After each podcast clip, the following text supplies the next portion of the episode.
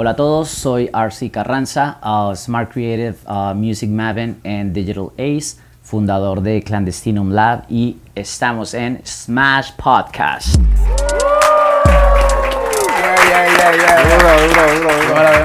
Hay Corillo. Super Solo y Mr. Kine. Y estamos aquí en el Smash Podcast. Ustedes saben, tenemos aquí un cero bien diferente al que ustedes no suelen ver. Estamos en 1RPM, en las oficinas aquí. Un aplauso, un aplauso para 1RPM. También tenemos público. Esta es la primera vez que hacemos un podcast con público. Y es como que estamos un poco cagaditos, pero. Imagínate yo, yo esperaba solo los cascos y ya. Ah, sí, ¿verdad? Una experiencia diferente. Bueno, bueno, bueno, gente. Tenemos un auspiciador que es OneRPM. Como ustedes saben, nosotros llevamos soltando nuestra música alrededor de unos meses y queremos que ustedes, pues obviamente, si están interesados en lanzar su música independientemente, es una plataforma que ustedes los pueden hacer ustedes mismos en su casa, con todas las herramientas que tiene una disquera común y corriente. Así que tienen que chequearlo en el link aquí que está arriba. Vamos a dar clic y van por su cuenta. Y van a poder como que chequear todos los stats y todo, en verdad, como que está súper useful. Ya para los que están empezando y una vez como que estés haciendo números, pues también ellos pueden venir y ¡fua! agarrarte y ver qué más puede pasar con tu carrera. Ya. Bueno, Corillo, y también queremos darle las gracias a nuestro equipo de producción. Como pueden ver, tenemos unas cámaras súper duras. Obviamente lo están viendo en, el lente y cómo se ve todo bien bonito. Eh, pues les queremos dar las gracias a Vivid Light Production. Vivid Light Production, el Golden Boy Pose. Por el filtro, me están poniendo. Poniéndonos lindos. Ya. el filtro, el filtro. ¿Tú crees que ahora la gente va a tener que andar con un filtro puesto? No, para nada, al contrario. Creo que ayuda mejor el estar sin filtros, como esto que vamos a hacer ahora mismo aquí. Natural. Natural. Duro. Lo que salga. Bueno, cuéntame un poco, ¿cómo tú llegas al ambiente, o sea, a la industria de la música? Tú no estudiaste música ni nada. No te hubiese.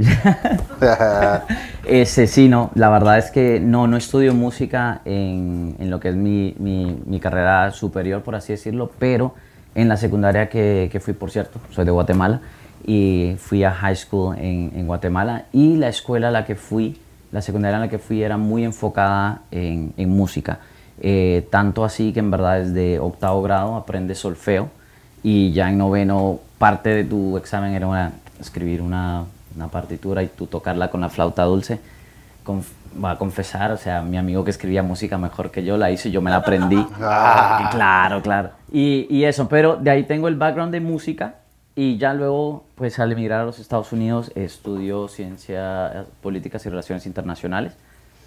Y como termino aquí fue por medio, me voy a saltar una gran parte porque fue por medio de un mensaje que envié en LinkedIn a una persona que se estaba mudando de una empresa y, y en verdad todavía guardo el mensaje y dije, oye, eh, ya que tú te estás retirando de esta posición, ¿podrías tú recomendarme? Y yo, aquí está mi resumen para, eh, ¿sabes? Para que me recomiendes ahí. Estoy buscando una posición ya de, de manager.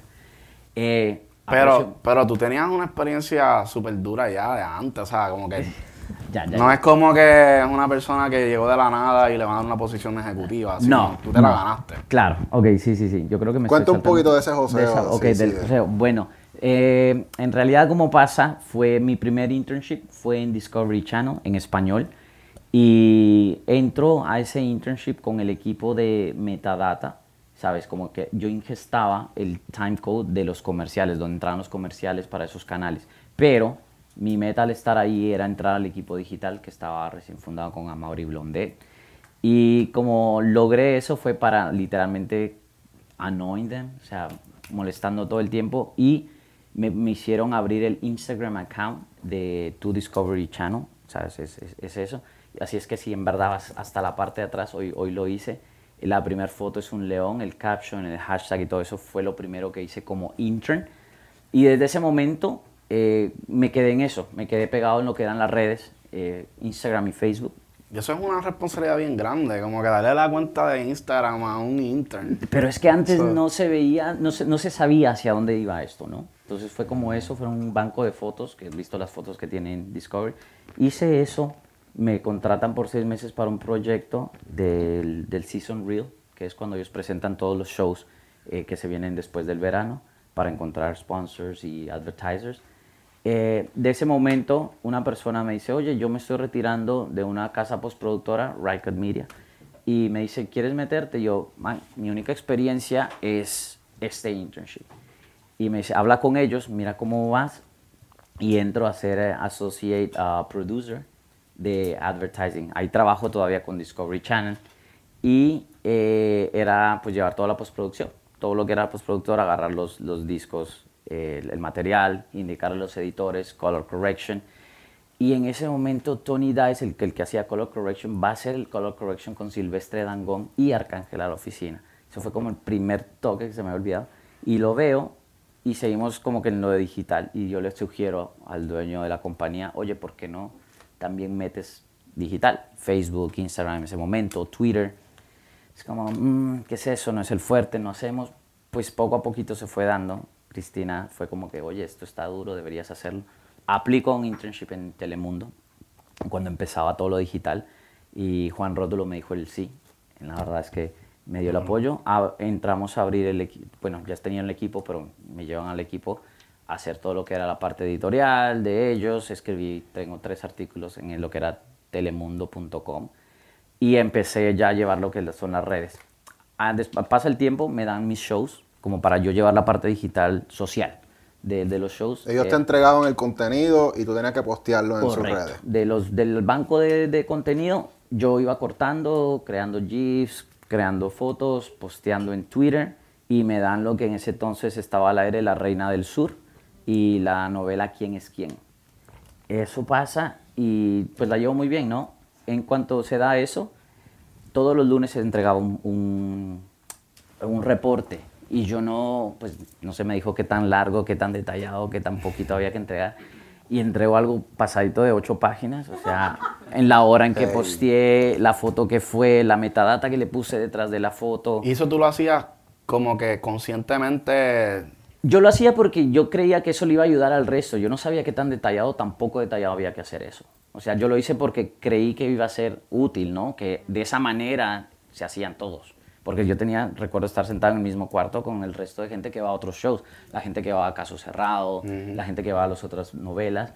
Pero yo lo entrego y se lo doy a mi jefa, a Yaji, y me dice, wow, esto está muy detallado, está como, oye, mira, eh, lo aprecio, pero es un poco más resumido. Pero me dice, hay gente del Audience Development Team eh, que está buscando a alguien que, pues, que lea la data detalladamente y lo traduzca a acciones del equipo editorial. En ese entonces eran clickbites. O sea, todo el mundo se acuerda que los banners de los websites eh, viene de eso. Y aprendí lo que hoy en día es Adobe Analytics. Antes se llamaba Omniture. Y, y ahí fue cuando empezamos a trabajar con eso. Llegan las Olimpiadas de Río y en Río es cuando se, no- no- se, se crean partnerships con varias marcas y pues teníamos que llegar a ciertos clics. Al yo leer qué es lo que estaba funcionando en la web, yo iba con los editores, oye, mira, véndeme esta o ponme esta botella, pero de otra manera. Pon que la botella se cayó doblada a la izquierda con otra foto tal, porque es lo que está llenando la audiencia, es lo que está pidiendo la audiencia. Y eso estaba, eran como contenido que ponían dentro de la página de las Olimpiadas. Dentro de la página había una que se llamaba El Medallero, que claramente en ese entonces fue el récord de Michael Phelps. Eh, y, y eso fue, o sea, fueron vendiendo distintas páginas dentro de las páginas a distintos Ok. eh, fans. Entonces ahí llegó tú con todo eso digital, continúo estudiando eh, la carrera, ¿no? Pero ya estaba, yo no tenía que trabajar de bartender, ni, ni de mesero, ni eso. Entonces dice, uno de 9 a 5, mejorcito. Entonces ahí se da esa oportunidad. Me buscan para trabajar en marca Miami.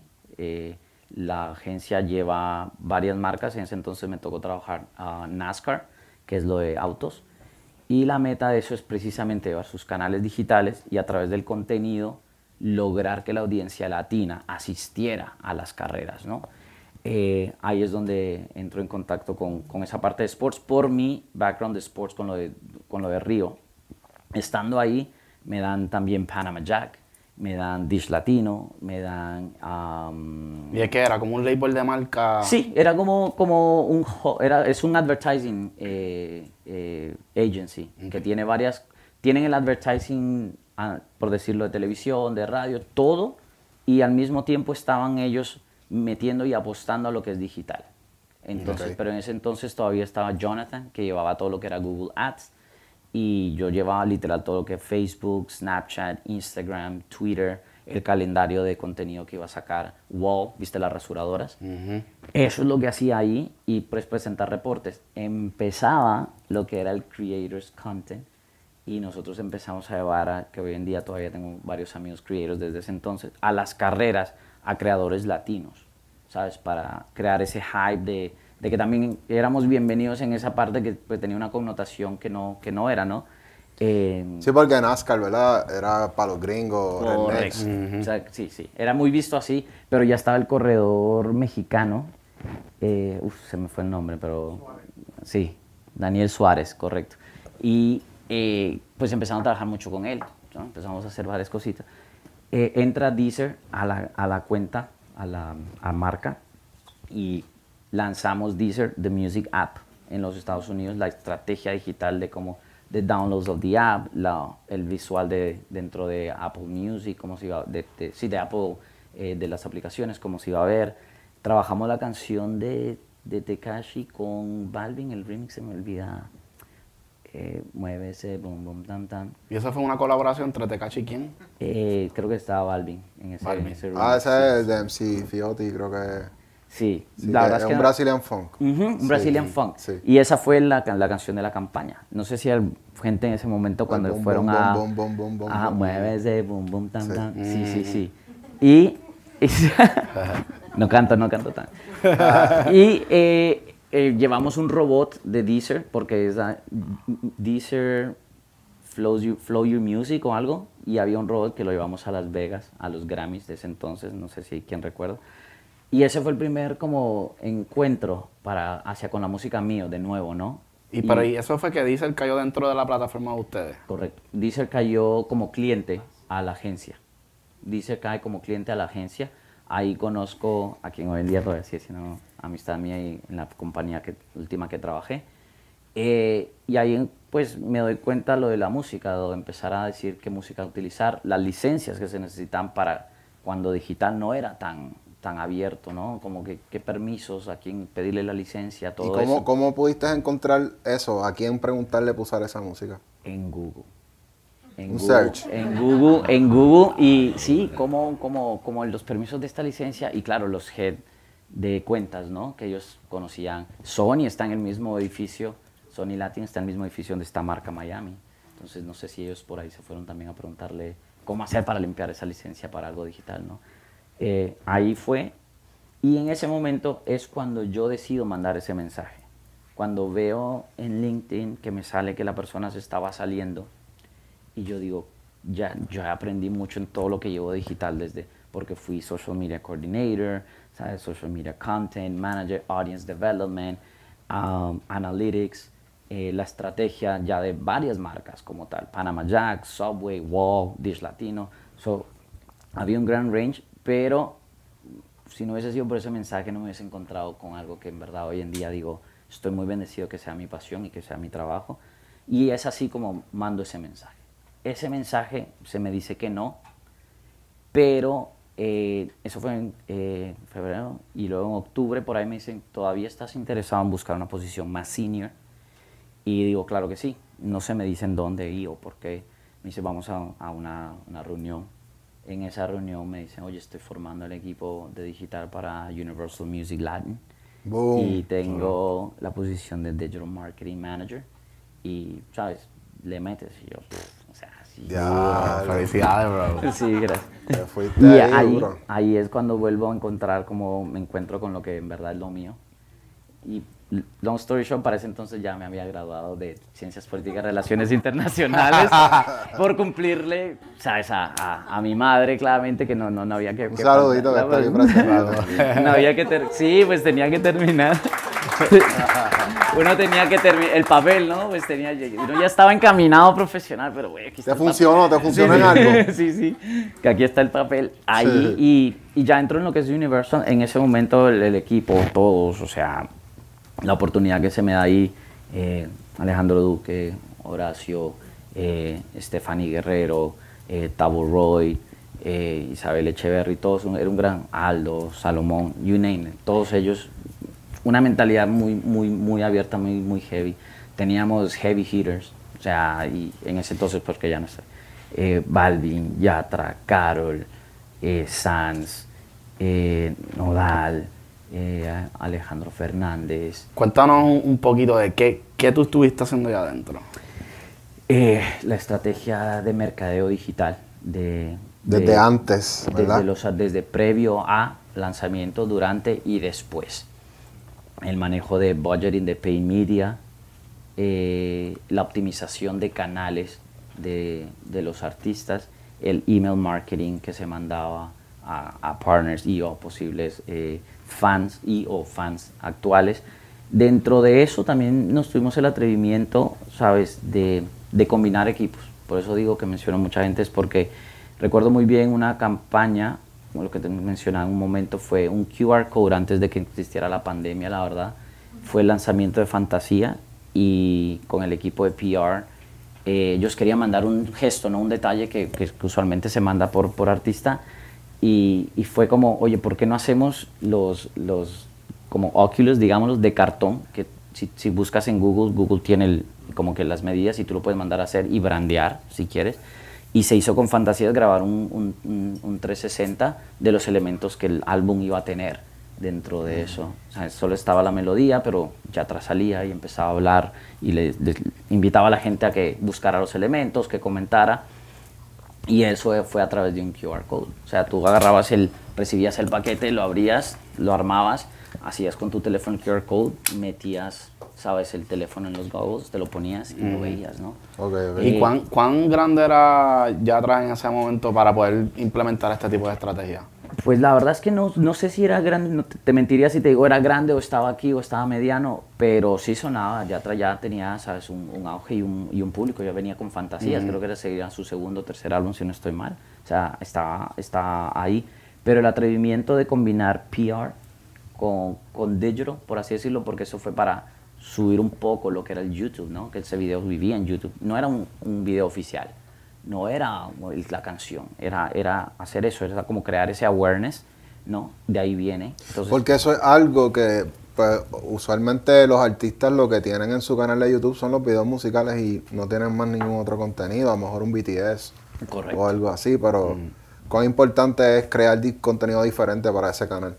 Mira, la verdad es que desde entonces ha sido muy importante. Eh, recuerdo muy bien también tener que tener una certificación de YouTube que está todavía por ahí available, de Music, porque es, es, es el, el search engine que te ayuda a encontrar, ¿no? El tener un lyric video, personalmente desde hoy en día lo digo, es muy importante porque eh, yo saco un tema, ustedes sacan un tema y a lo mejor alguien más está sacando el lyric video, pero ¿por qué no es tu lyric video que vive en tu canal para que los suscriptores se vayan a tu canal, para que los views se vayan a tu canal, ¿no? El poner los lyrics, el promocionar tus links eh, dentro del mismo description del video, recuerdo, o sea, la optimización de eso es muy importante, de- de- del canal de YouTube, el tener contenido que sea ajeno a, porque si ya me vi el video una vez, o sea, convénceme de verlo dos veces, o sea, a menos que sea una película de, de 20 episodios, pero darle algo más a la gente que, que, el- que tu música, ¿no? Creo que si vamos a tocar ese tema de,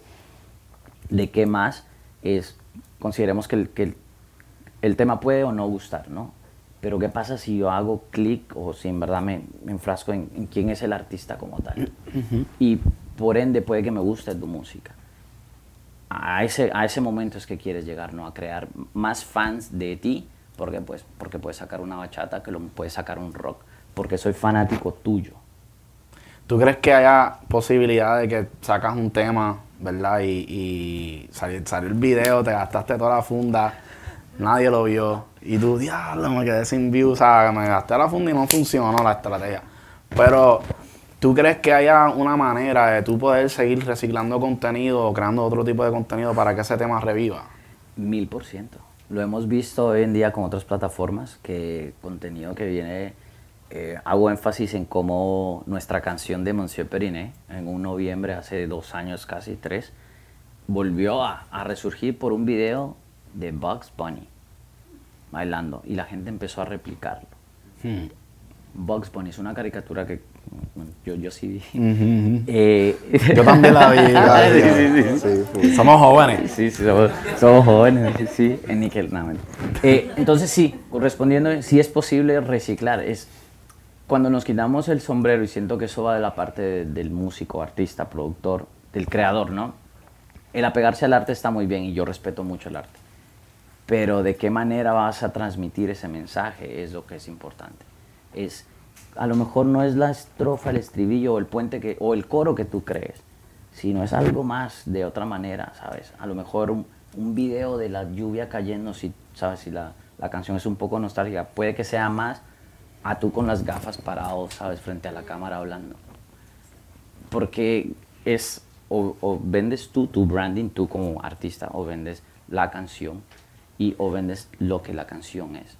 Pero muchas veces nos quedamos en uno solo de los tres, ¿no? Sin probar los otros. Y, y también está el hecho de que pues tienes que soltar música más frecuentemente y no te da tiempo a desarrollar esa historia. Es por eso que es importante, lo discutíamos en un momento, un equipo. Tener un, un, un timeline, ¿no? Existen las improvisaciones que me encantan, que, que pasan a menudo, como lo puede ser un duet challenge, que, que, que em, Stacy Ryan, que Please don't text me when I'm drunk, que surgió, y, pero ¿por qué está bien tener esa improvisación?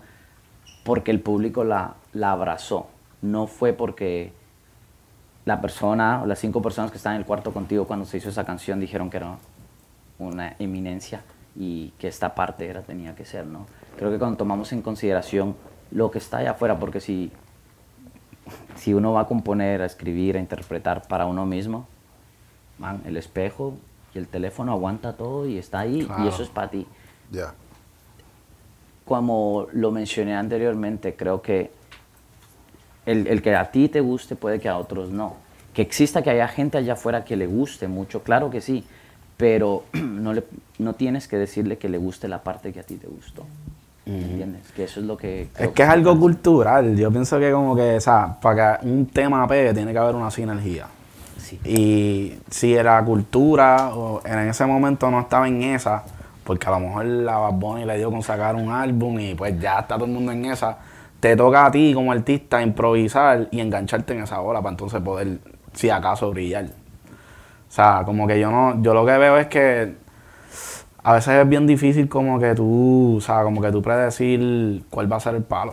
O sea, como que uno tiene que empezar a soltar y mira, mira panticito como que... Lo de los previews, ¿verdad? Sí, eso eso preview. hemos visto que eso es algo que ahora muchos se ponen al estudio y ponen la canción ahí, pap, y le dan play y todo un corillo de gente. Y ahí testean a ver si el tema. ¿verdad? Sin splitching ni nada. O sea, como que dale play y ¿Sabes, ya. sabes- sabes que eso, eso no lo había dicho, pero recuerdo muy bien cuando eh, tuve esa, esa- antes de, de que saliera todo lo de los previews, ¿no? Que fuera como el booming. Lo mencioné y fue como, no, porque publishing.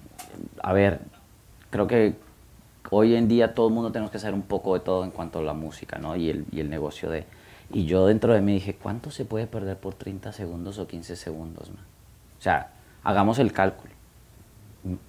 No sé, la verdad es que si alguien en verdad en los comentarios diga... Van a venir los 15 abogados de por ahí. Sí, algún abogado, ¿cuánto se puede perder? Porque estás perdiendo la oportunidad de que sea, ¿sabes? Que la gente abrace un tema, que se apegue y que cuando, si perdiste 10 centavos por sacarlo una semana antes, pero te imaginas si la primera semana fuera, recuperas, Dios sabe cuánto. Es ese, ¿no? Es arriesgarse a Pero a la eso. misma vez, si en unas películas tiene un trailer, ¿verdad? Y el trailer sale antes. You just don't give it away, Correcto. right? Sí. Pero ya ahí hiciste toda la producción, se perdiste los chavos, o de como quieras. Así que te corres el riesgo de que tiras el, el trailer y nadie dijo nada, pues puedes como quiera, como quiera ajustar y meterle más promo. Es que sí se puede anticipar, si de alguna manera decirlo, el que viene. Doy el, el ejemplo que mencioné cuando se estuvo en las Olimpiadas de Río. Cuando los artistas tienen acceso a su data, a sus current fans, hacia dónde está. Entonces, si tú logras hablarles, primero en el lenguaje y en el canal donde están. No es, de nuevo, es no donde tú quieras o el equipo quiera o donde, es como donde la data. Y eso es donde al principio dije algo que, que I consider myself un smart creative Y eso sale de- del libro de How Google Works. No cómo funciona el app, sino cómo funciona la compañía como compañía. Y eso es el conocimiento técnico con la creatividad. Y es ahí donde vas. Puedes utilizar la data, ya sea de cualquier plataforma, ¿sabes? De tu Chartmetrics, de tu, de tu Spotify for Artists, de tu TikTok, de tu Instagram, de tu Facebook, todo eso. Y sacar una idea, claramente no va a ser puntual, pero te da un- un- una idea hacia un norte de más o menos por dónde ir. Cuando pones Waze puede decirte aquí, pero si hay un, un accidente o algo, te cambia. Pero en ese momento puedes cambiar. Más sin embargo, cuando solo tiras por tirar a todos lados esperando que en algún lado pegue, no llegas. Cuando pones una dirección, tú no pones tres direcciones en un GPS y a ver cuál llegas primero. Pones una y esa va, ¿me entiendes? Y en- sobre la marcha vas cambiando. Ah, me falta gasolina, tengo que ponerla para poner gasolina. Uy, me queda un Publix por aquí cerca, estando en Miami. Sí. y- y lo pones. Entonces, se, se puede medio predecir, puedes anticiparte a, e incluso todas las plataformas tienen un community tab. YouTube, si tú te das cuenta, la gente te da un comentario. O, o si te metes a tus otros perfiles, la- puedes ver quién te está comentando, oye, me gustó tal parte, o, o cuando sale tal. A nosotros nos funciona mucho los comentarios en YouTube, fíjate. La gente como que como que usualmente son comentarios que relevantes y como que dan ganas de leerlos y contestarles también. Eh, incluso muchos de ellos les preguntamos como que quién le gustaría ver en el podcast, eh, qué tema eh, les gustaría. Claramente. Claro, claro, claro. Los polls funcionan mucho también. Los polls en la que comunidad. Hay herramientas, solamente requieren, ¿verdad?, el tiempo. Eh, voy a tocar ese tema, yo lo había comentado eso.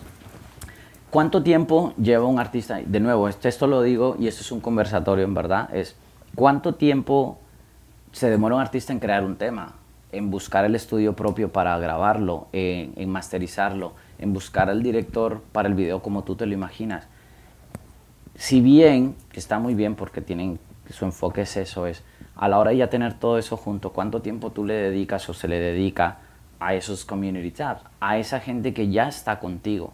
Entonces Que es un advertisement gratis, porque literalmente a veces la gente se pasa gastando dinero en los ads. Y eso es gente de comunicación directa. correcto. Tú tienes el acceso eh, tienes el acceso o sea directo. Literal es yo lo estábamos lo estábamos comentando ahorita fuera que nos, nos topamos sin querer. Es eso de, de una hora o dos horas por semana y sabes hay, hay distintos artistas como estamos mencionando el que en verdad tiene el equipo Moms and Pops y el que tiene 50 personas al lado pues una de esas 50 personas puede agarrar o cuatro o cinco, uno cada un teléfono, uno está en YouTube, otro está en Instagram, otro en Twitter, y vas, sabes, como comentando y haciendo. Cuando ya tienes eso, pero luego dices, mi canción es un flop o no está pegando y hay que meterle tal, es como, incluso si vas a meterle cinco pesos, ¿a dónde vas a meterle esos cinco pesos? No es donde tengo más. Vamos a hablar de eso, vamos a hablar de eso. ok. Sí. Nosotros, ya veo la cara. sí, es que nosotros, o sea, como que me- ya meterle dinero al canal de YouTube, a mí me da miedo, mucho miedo. Y el que ve, sabe de nuestro canal, va, se va a dar cuenta en, en- en el contenido. Este, nosotros hace poco hicimos un, un tema con, con Charis Rafael, que se le hizo una, unas promos, ¿verdad? Para ponerle los ads. Pero ya nosotros como que previamente hemos tenido como que mala experiencia poniéndole promo a los, a los, a los videos porque sabemos que pues estás testeando de público nuevo, tú no sabes si es público que se va a quedar y está interesado en ver tu contenido. Y entonces de momento como que tus analytics se empiezan a dañar porque estás como que diciéndole a YouTube, no, mira, este es el público que yo quiero atacar, cuando en verdad ni siquiera es tu público. ¿Tú crees que, o sea, tú crees todavía en eso, en, en, en, en hacer ads en YouTube, por ejemplo? ¿O piensas que eso es demasiado como que riesgoso? Si es mejor buscar otras maneras de hacer ads, qué sé yo, puede ser en TikTok, que eso sí nos han dado resultados. Shout out. Nah. Llama clandestino y nada, te. No, mira, sí funciona. Yo tengo una anécdota eh, de, de un artista que, que- que- que la campaña se fue en YouTube. Recuerdo que sus padres eh, específicamente dijeron eso, ¿no? Pero ¿qué pasa? Creo que la experiencia de estar en un advertising agency es eso, es qué es lo que le está, de nuevo, ¿qué mensaje le vas a dar? ¿Cuál es tu ad? Creo que tú lo dijiste ahorita, TikTok te funciona. TikTok dice, create TikToks, not ads. ¿Qué pasa? Es como, buenas tardes, mi nombre es tal y compra 2 por 2.99. Es como, man, yo ni como pollo. Pero, pero, es como, son las 5 y media, a lo mejor puedes estar hambriento, chécate lo que hay. No menciona ni el pollo ni nada, pero dice, oh, qué cool. El ejemplo que iba a dar en cuanto a la música, recuerdo muy bien eh, los comentarios en el, en el video, que, que fue un ad. Mucha gente bien targeteado hacia el público que queríamos hablarle de alguna manera. Comentarios de decir, te lo prometo, es, me tuve que salir de la ducha para antes de que se terminara el ad y saber quién estaba sonando. Uh, Después de esto empecé a seguirte, mira. Después de esto empecé a seguirte en este canal. Wow, no sabía Ok, que ok. esto. Esto fue una canción con, con Kurt era el invitado y era ah, eh, un artista de Universal the time. Y, y ahí es donde digo, sí funciona. Pero, Pero, sabes, a- ¿qué parte le enseñaron? Porque eso es algo que también... pero es tomarse el tiempo de que, qué mensaje le vamos a dar. Porque no solo fue el outro de la canción, el intro de la canción, el coro, no, fue, se tuvo que grabar al artista en un pedazo, ¿sabes? La música. Fue es- aparte, no fue el video original. Correcto. Es Ve, que es eso, que es, es el mensaje. el ad, que no, no eran 15 No, segundos no, del video. No es el video que tú quieres cortarlo, porque recuerdo estando en la, en la advertising agency, tengo un amigo que, que, que Código, nos, nos reíamos. Ahora le sumamos uno, ¿verdad? que, que era, que era como, piensa en eso, agrega, cuando se graban cosas, dile al artista, oye, imagínate, bueno, yo ahorita estoy en cámara, ¿no? Es como, hey, lamento interrumpirte, soy tal y tal, quiero que escuches mi nuevo tema. Solo ahí ya llamaste un poco la atención, a lo mejor, y el tema está sonando detrás, o, o algo. En ese momento fue literalmente eso, acabas de escuchar un pedacito de tan, tan, tan, eh, si te gustó, por favor, un comentario y ve a escucharlo tal funcionó, pero no era solo el video, cortado en 15 segundos, en 30 segundos, y chum, se fue copy-paste en todos, ¿sabes? Porque cada canal tiene su lenguaje, cada canal tiene su manera de, de poner y decir las cosas. Entonces, cuando eso pasó, y pasó en otras ocasiones, me di cuenta que sí. El postear tu mismo video oficial en tu community tab, porque hay gente que a lo mejor topa en tu community tab y no, no ve el video y es, está ahí y la gente puede comentar sobre él, crear esa conversación sobre eso. El, el hacer un discovery ad en, en Google Ads es el texto, tienes 35 caracteres para crear ese catch, ¿no? Si yo estoy buscando new music, claro que quieres, todo el mundo va a utilizar new music, ¿no? Pero mm, es, ¿qué más sigue de eso? No, tú en verdad es tu branding, de nuevo, es la separación de los tres. Es, ¿quieres la canción? ¿Quieres o el artista? ¿O quieres los tres? Es como, ¿qué quieres? ¿O es el mensaje en verdad que quieres llegarle? Entonces es buscar eso, ¿no? Es, es, es saber qué decir en qué momento. Ahorita estoy corriendo una, de hecho, y, y no menciona nunca el tema de la canción, ni el artista, ni nada.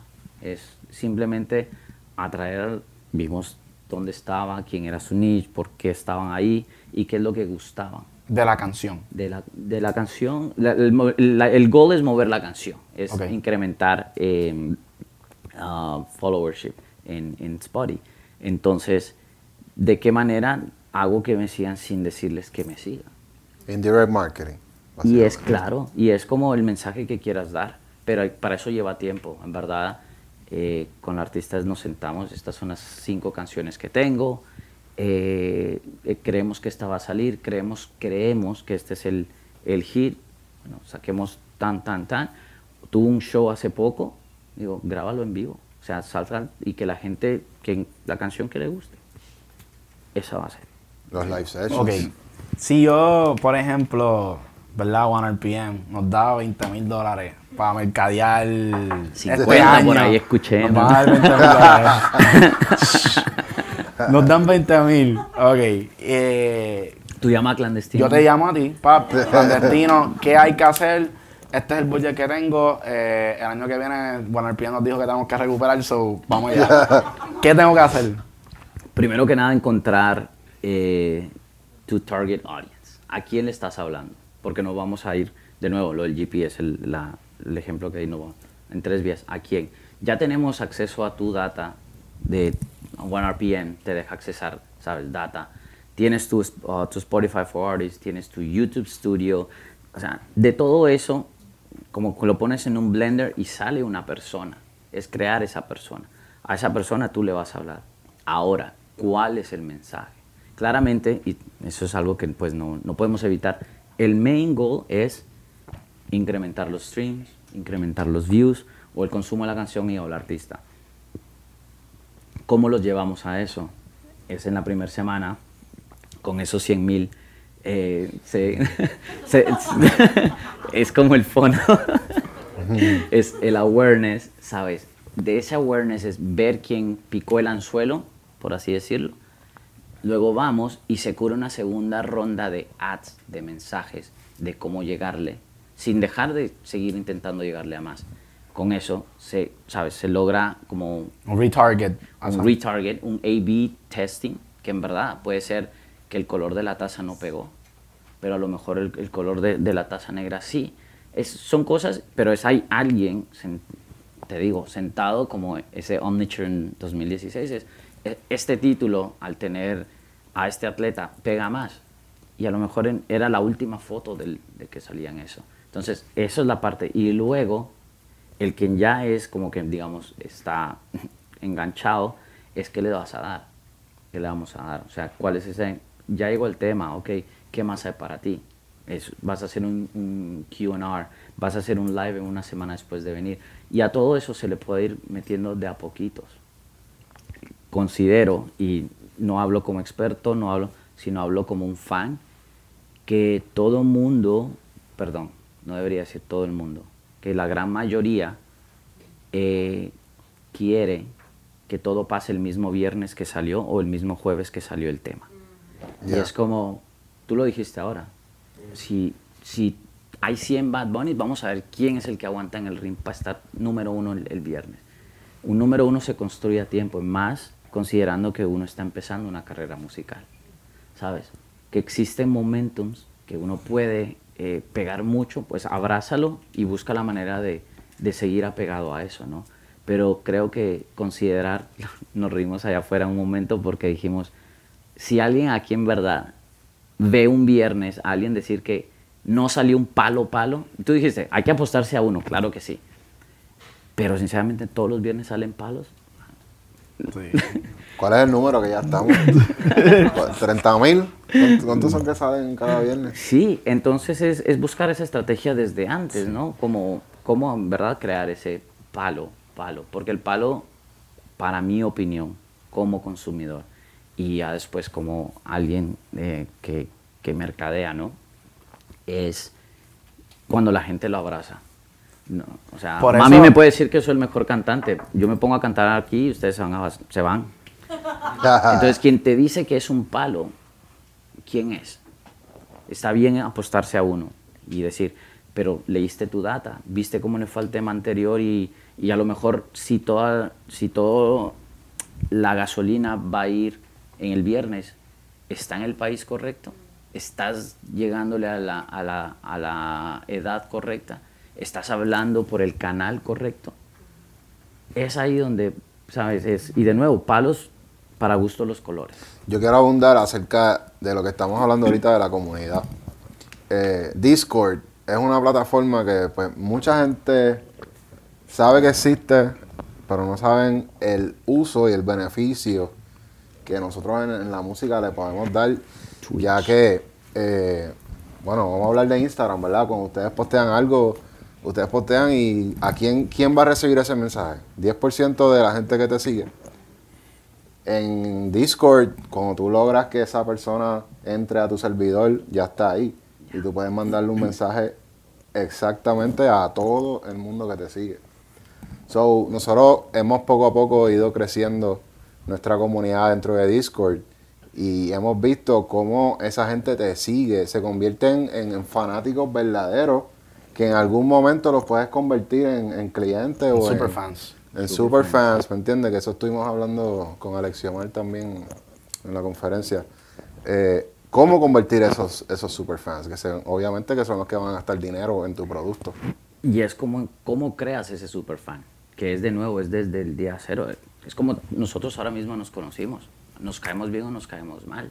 O hay algo que, ¿sabes? Como ese intercambio. Porque ahora, antes, eh, ya, lo, ya se dijo en verdad y fue eh, en un momento en una conferencia en 2015 quien fue el VP de Content de BuzzFeed, que era de manera lineal, el mensaje era de una vía, te lo daba a través de, de distintos canales. No dejo y nunca voy a decir que dejan de ser importantes, pero en esos canales era como, ¿cómo puedo opinar lo que estoy viendo en televisión? man? O sea, ¿cómo sabes que en verdad es un palo? ¿Cómo sabes que en verdad me gustó el t-shirt que tú sacaste?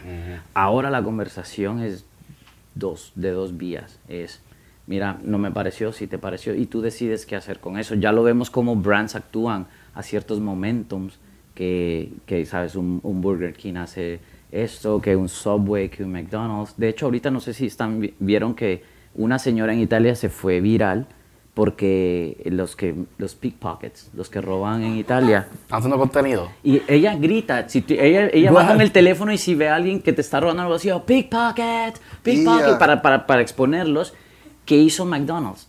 Ustedes conocen los personajes de McDonald's, ¿no? Los que venían en la cajita Sí. feliz. El roba hamburguesas. Y hizo, utilizando ese audio, sacaron de nuevo el roba hamburguesas de McDonald's. ¿Sabes? Eh, es sumarse a algo que estaba pasando en un canal que es trend. de dos, de dos vías. Entonces voy a eso. Es, ese super fandom se crea, en verdad, hablándole super fandom.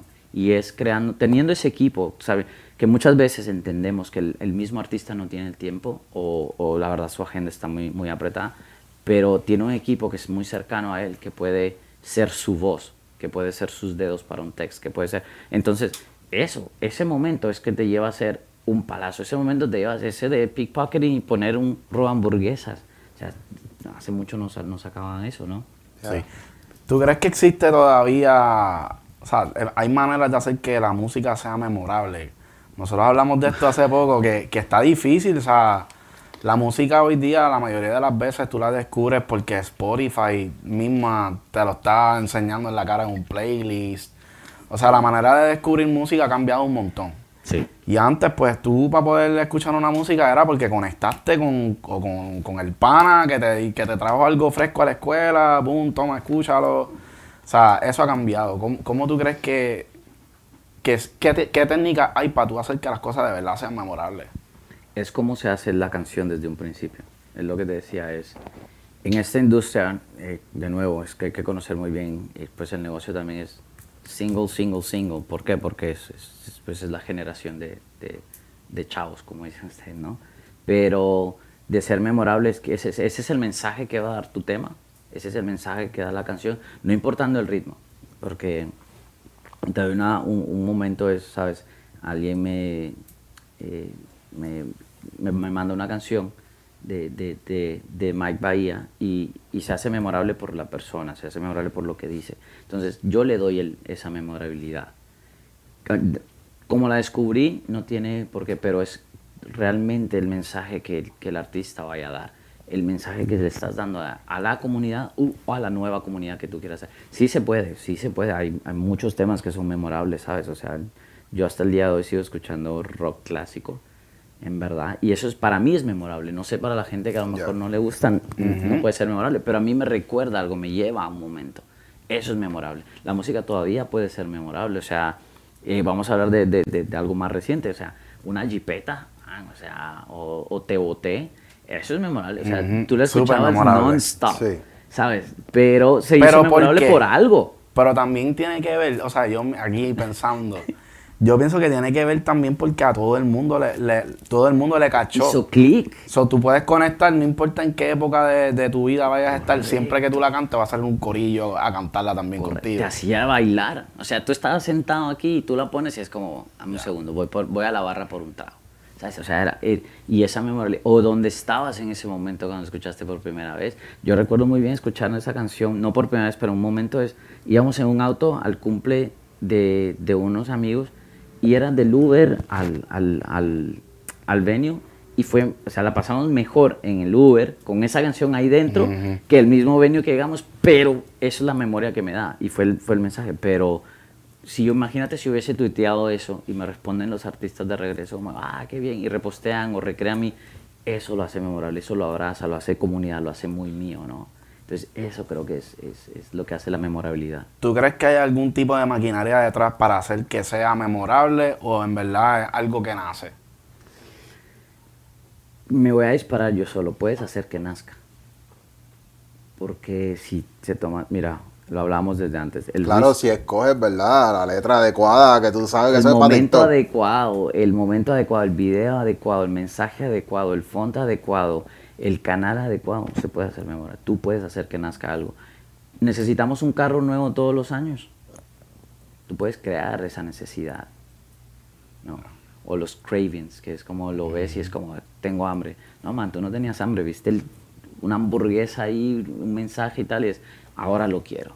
Entonces sí se puede crear ese, de nuevo, es, yo estaba mencionando algo antes, es el research and development, que siento y considero tengo una bendición muy grande de haber en verdad asistido a la universidad aquí en los Estados Unidos y haber crecido pues mi parte de adultez aquí porque soy ese first generation como bilingüe y tengo mis raíces muy latinas pero como con ese eh, americanismo si puedo llamarlo así y del saber que puedes crear, ¿no? Puedes, puedes mandar ese mensaje o tú crearlo, ¿sabes? O sea, todo, el breakfast, eso está en TikTok que lo vi, el breakfast no, tenía que ser un breakfast, no era una necesidad de primera instancia, fue puesto en la sociedad. Se puede en la música de igual manera si se hace ese research and development a lo que iba. Cuando se está creando un producto, mientras más alejado tengas a tu equipo de marketing, menos vas a lograr mandar un mensaje o vender. ¿Por qué? Porque, de nuevo, tú dices que es un palo saliendo del estudio luego se lo pasas a tu disquera allí o a tu equipo o a la distribuidora y ellos también agree contigo de que es un palo. Y luego dos semanas antes es cuando le pones al equipo enfrente lo que ellos tienen que vender. Y es como, yo no he probado, yo no me he subido al carro, yo no sé si tiene los rings que a mí me gustan, yo no sé si el color que, que está de moda allá afuera para saber, no sé si, cualquier cosa. Entonces, mientras más envuelto está tu equipo de marketing desde el, desde el, término es research and development, pero creo que en la, en la, música aplica desde el momento de escritura, creación, composición, masterización. Desde ese momento hasta el momento en que se decide cuándo sacar es importante, porque para eso se crea. Teniendo eso, logras crear esa memorabilidad y logras crear ese super fan y logras crear conectar con la gente. Y esa misma gente que el tema no se dio, pero a lo mejor tu merch está muy bien. No se recuperó en el tema, pero sacaste esta taza y se, ven, se vendieron como pan caliente. Entonces, eso se puede crear, ¿sabes? Y eso lo creo que lo aprendí, vuelvo a lo, al porque dije de esa bendición de estar en, los dos mundos, porque lo vi, lo, en la universidad se, aprendió, lo, estudiando política podías entender el punto A, punto B y estar en el medio. Funciona igual la política y la música. no funciona igual, pero sí, pero sí aprendí, sí aprendí que hay un punto medio donde, si te das cuenta, no, todo el tiempo los países están a golpes. Se pueden sentar en una mesa, tomar un café y discutir. Es eso en cuanto a la música, el, eh, artista, el, productor, el fan, el brand. Todo eso es, es cómo llegar a un punto medio y no solo eres tú porque tú crees que es el palo, porque es la mejor canción. Se respeto y respeto mucho que sea eso, pero hay un momento que tienes que pensar que es, esto es para mí o esto es para mis 10 seguidores, como si son 10 o 15. Es, es eso, porque es ese, esa línea thin que se pierde de, nuevo por la rapidez de la música, el consumption, que va muy rápido, pero la que queda, queda, la que pega, pega, ¿me entiendes? Te queda si la puedes poner como te digo, yo escucho el Limp Bizkit, man, hasta el día de hoy y, voy ahí en el carro como si hubiese salido el viernes pasado. Entonces es como, y los chicos están descubriendo ahora música de esa, que es esa memorabilidad, que dicen que no saben ni pronunciar los nombres o no saben quién es, pero es por eso, es porque tiene, no sé cómo, cómo llegó esa canción a estar frente a una botella agua en un video, y es no tiene sentido, pero pegó la canción. El chico tomando el, el, cranberry juice, ¿sabes? Que hizo eh, popular la canción de nuevo. Breaking charts, put it in the charts de nuevo. Acabas de decir algo importante. O sea, una, o una marca o cualquier cosa que pasa en un video musical puede como que crear un efecto en, la sociedad. Literalmente, un rapero bebiéndose o fumándose un, los pen estos que salen en todos los videos, o sea, como que todo eso los chamaquitos lo ven. Sí. ¿Qué tú crees del maleanteo hoy día? Que todavía sigue siendo un género que, o sea, se le da más, pues se está abriendo al mundo entero, obviamente Como sabemos. maleanteo. Pues tú sabes, maleanteo. Cuando lo- los temas pues hablan de matar, Ah, hablan de ya, ya, pistola. ya, exacto. Ese mensaje, que en verdad es un mensaje como oscuro, yo pero creo- la gente le encanta, por lo menos en Puerto Rico estamos viendo que lo que corre por las calles es maleanteo. Yo creo que la verdad, de nuevo, y, en- y enfatizo es, cada quien es, para gusto los colores, man, ¿no? Pero, ¿qué está haciendo el- la música no maleanteo para hablarle a ellos?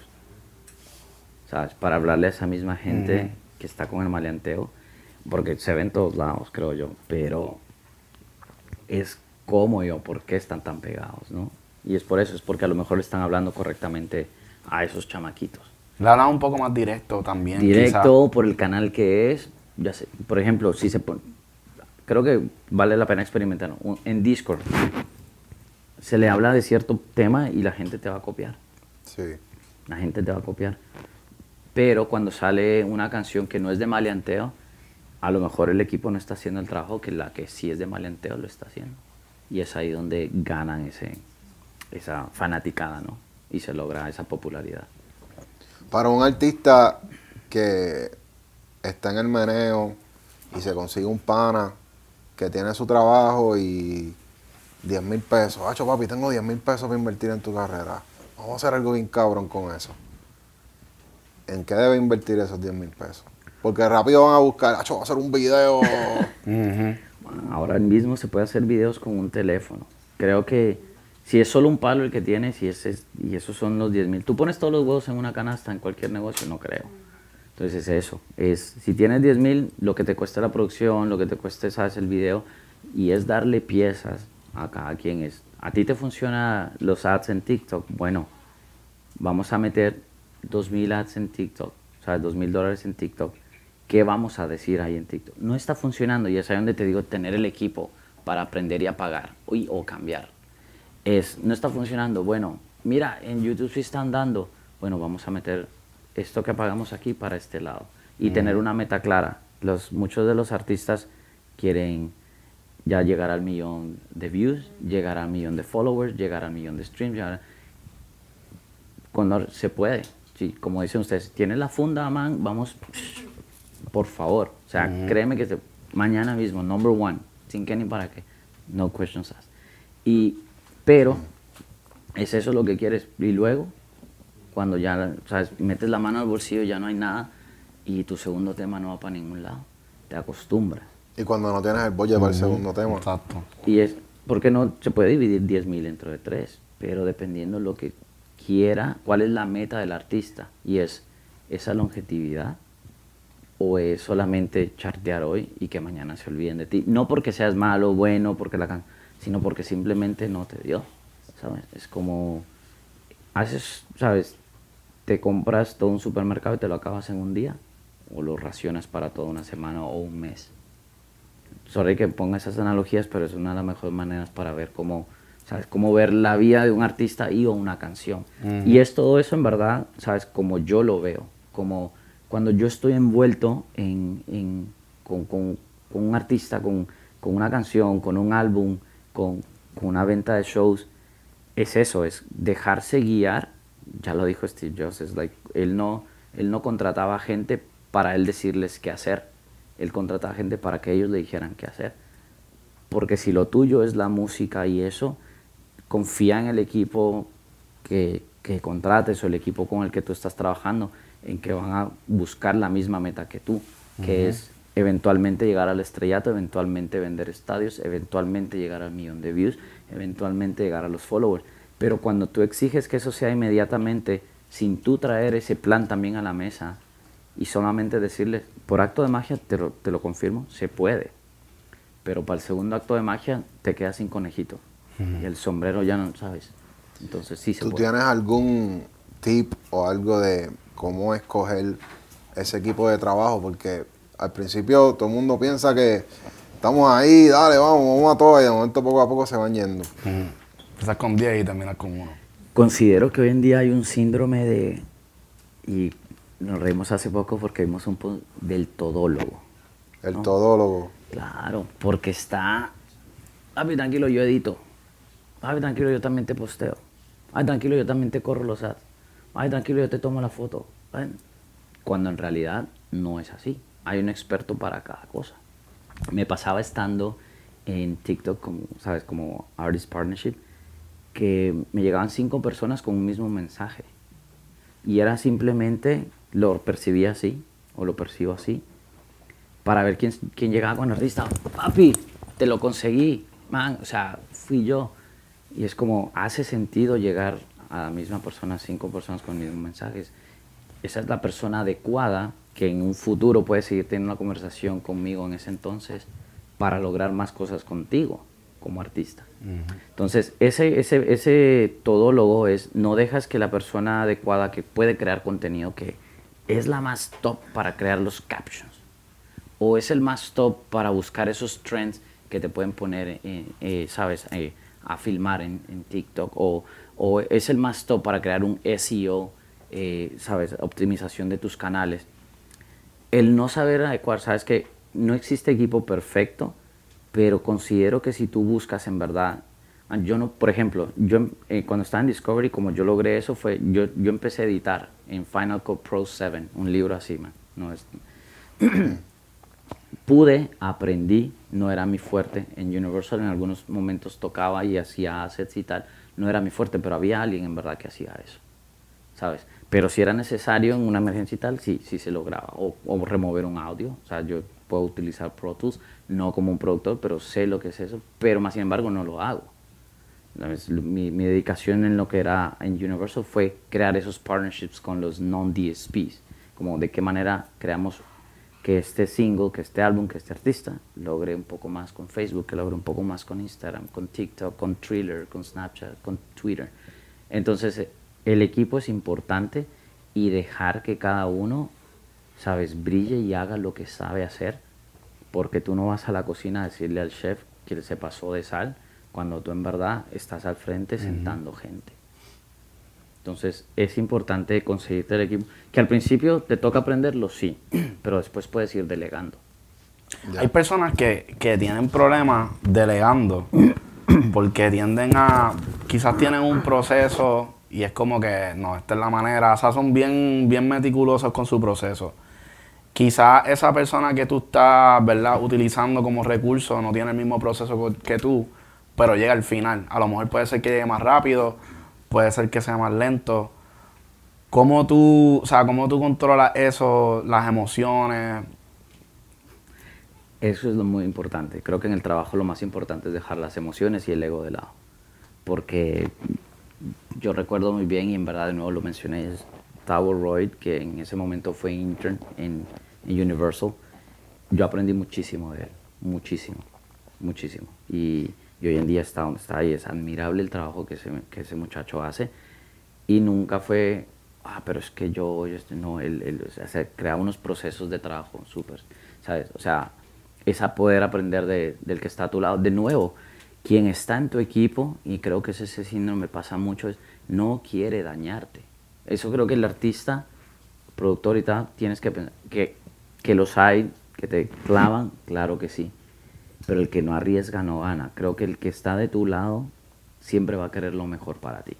O sea, de alguna u otra manera. Que no es como tú lo ves, a lo mejor él sí, confía en ese momento y cuando llegue es como, uff, sí, sí era así.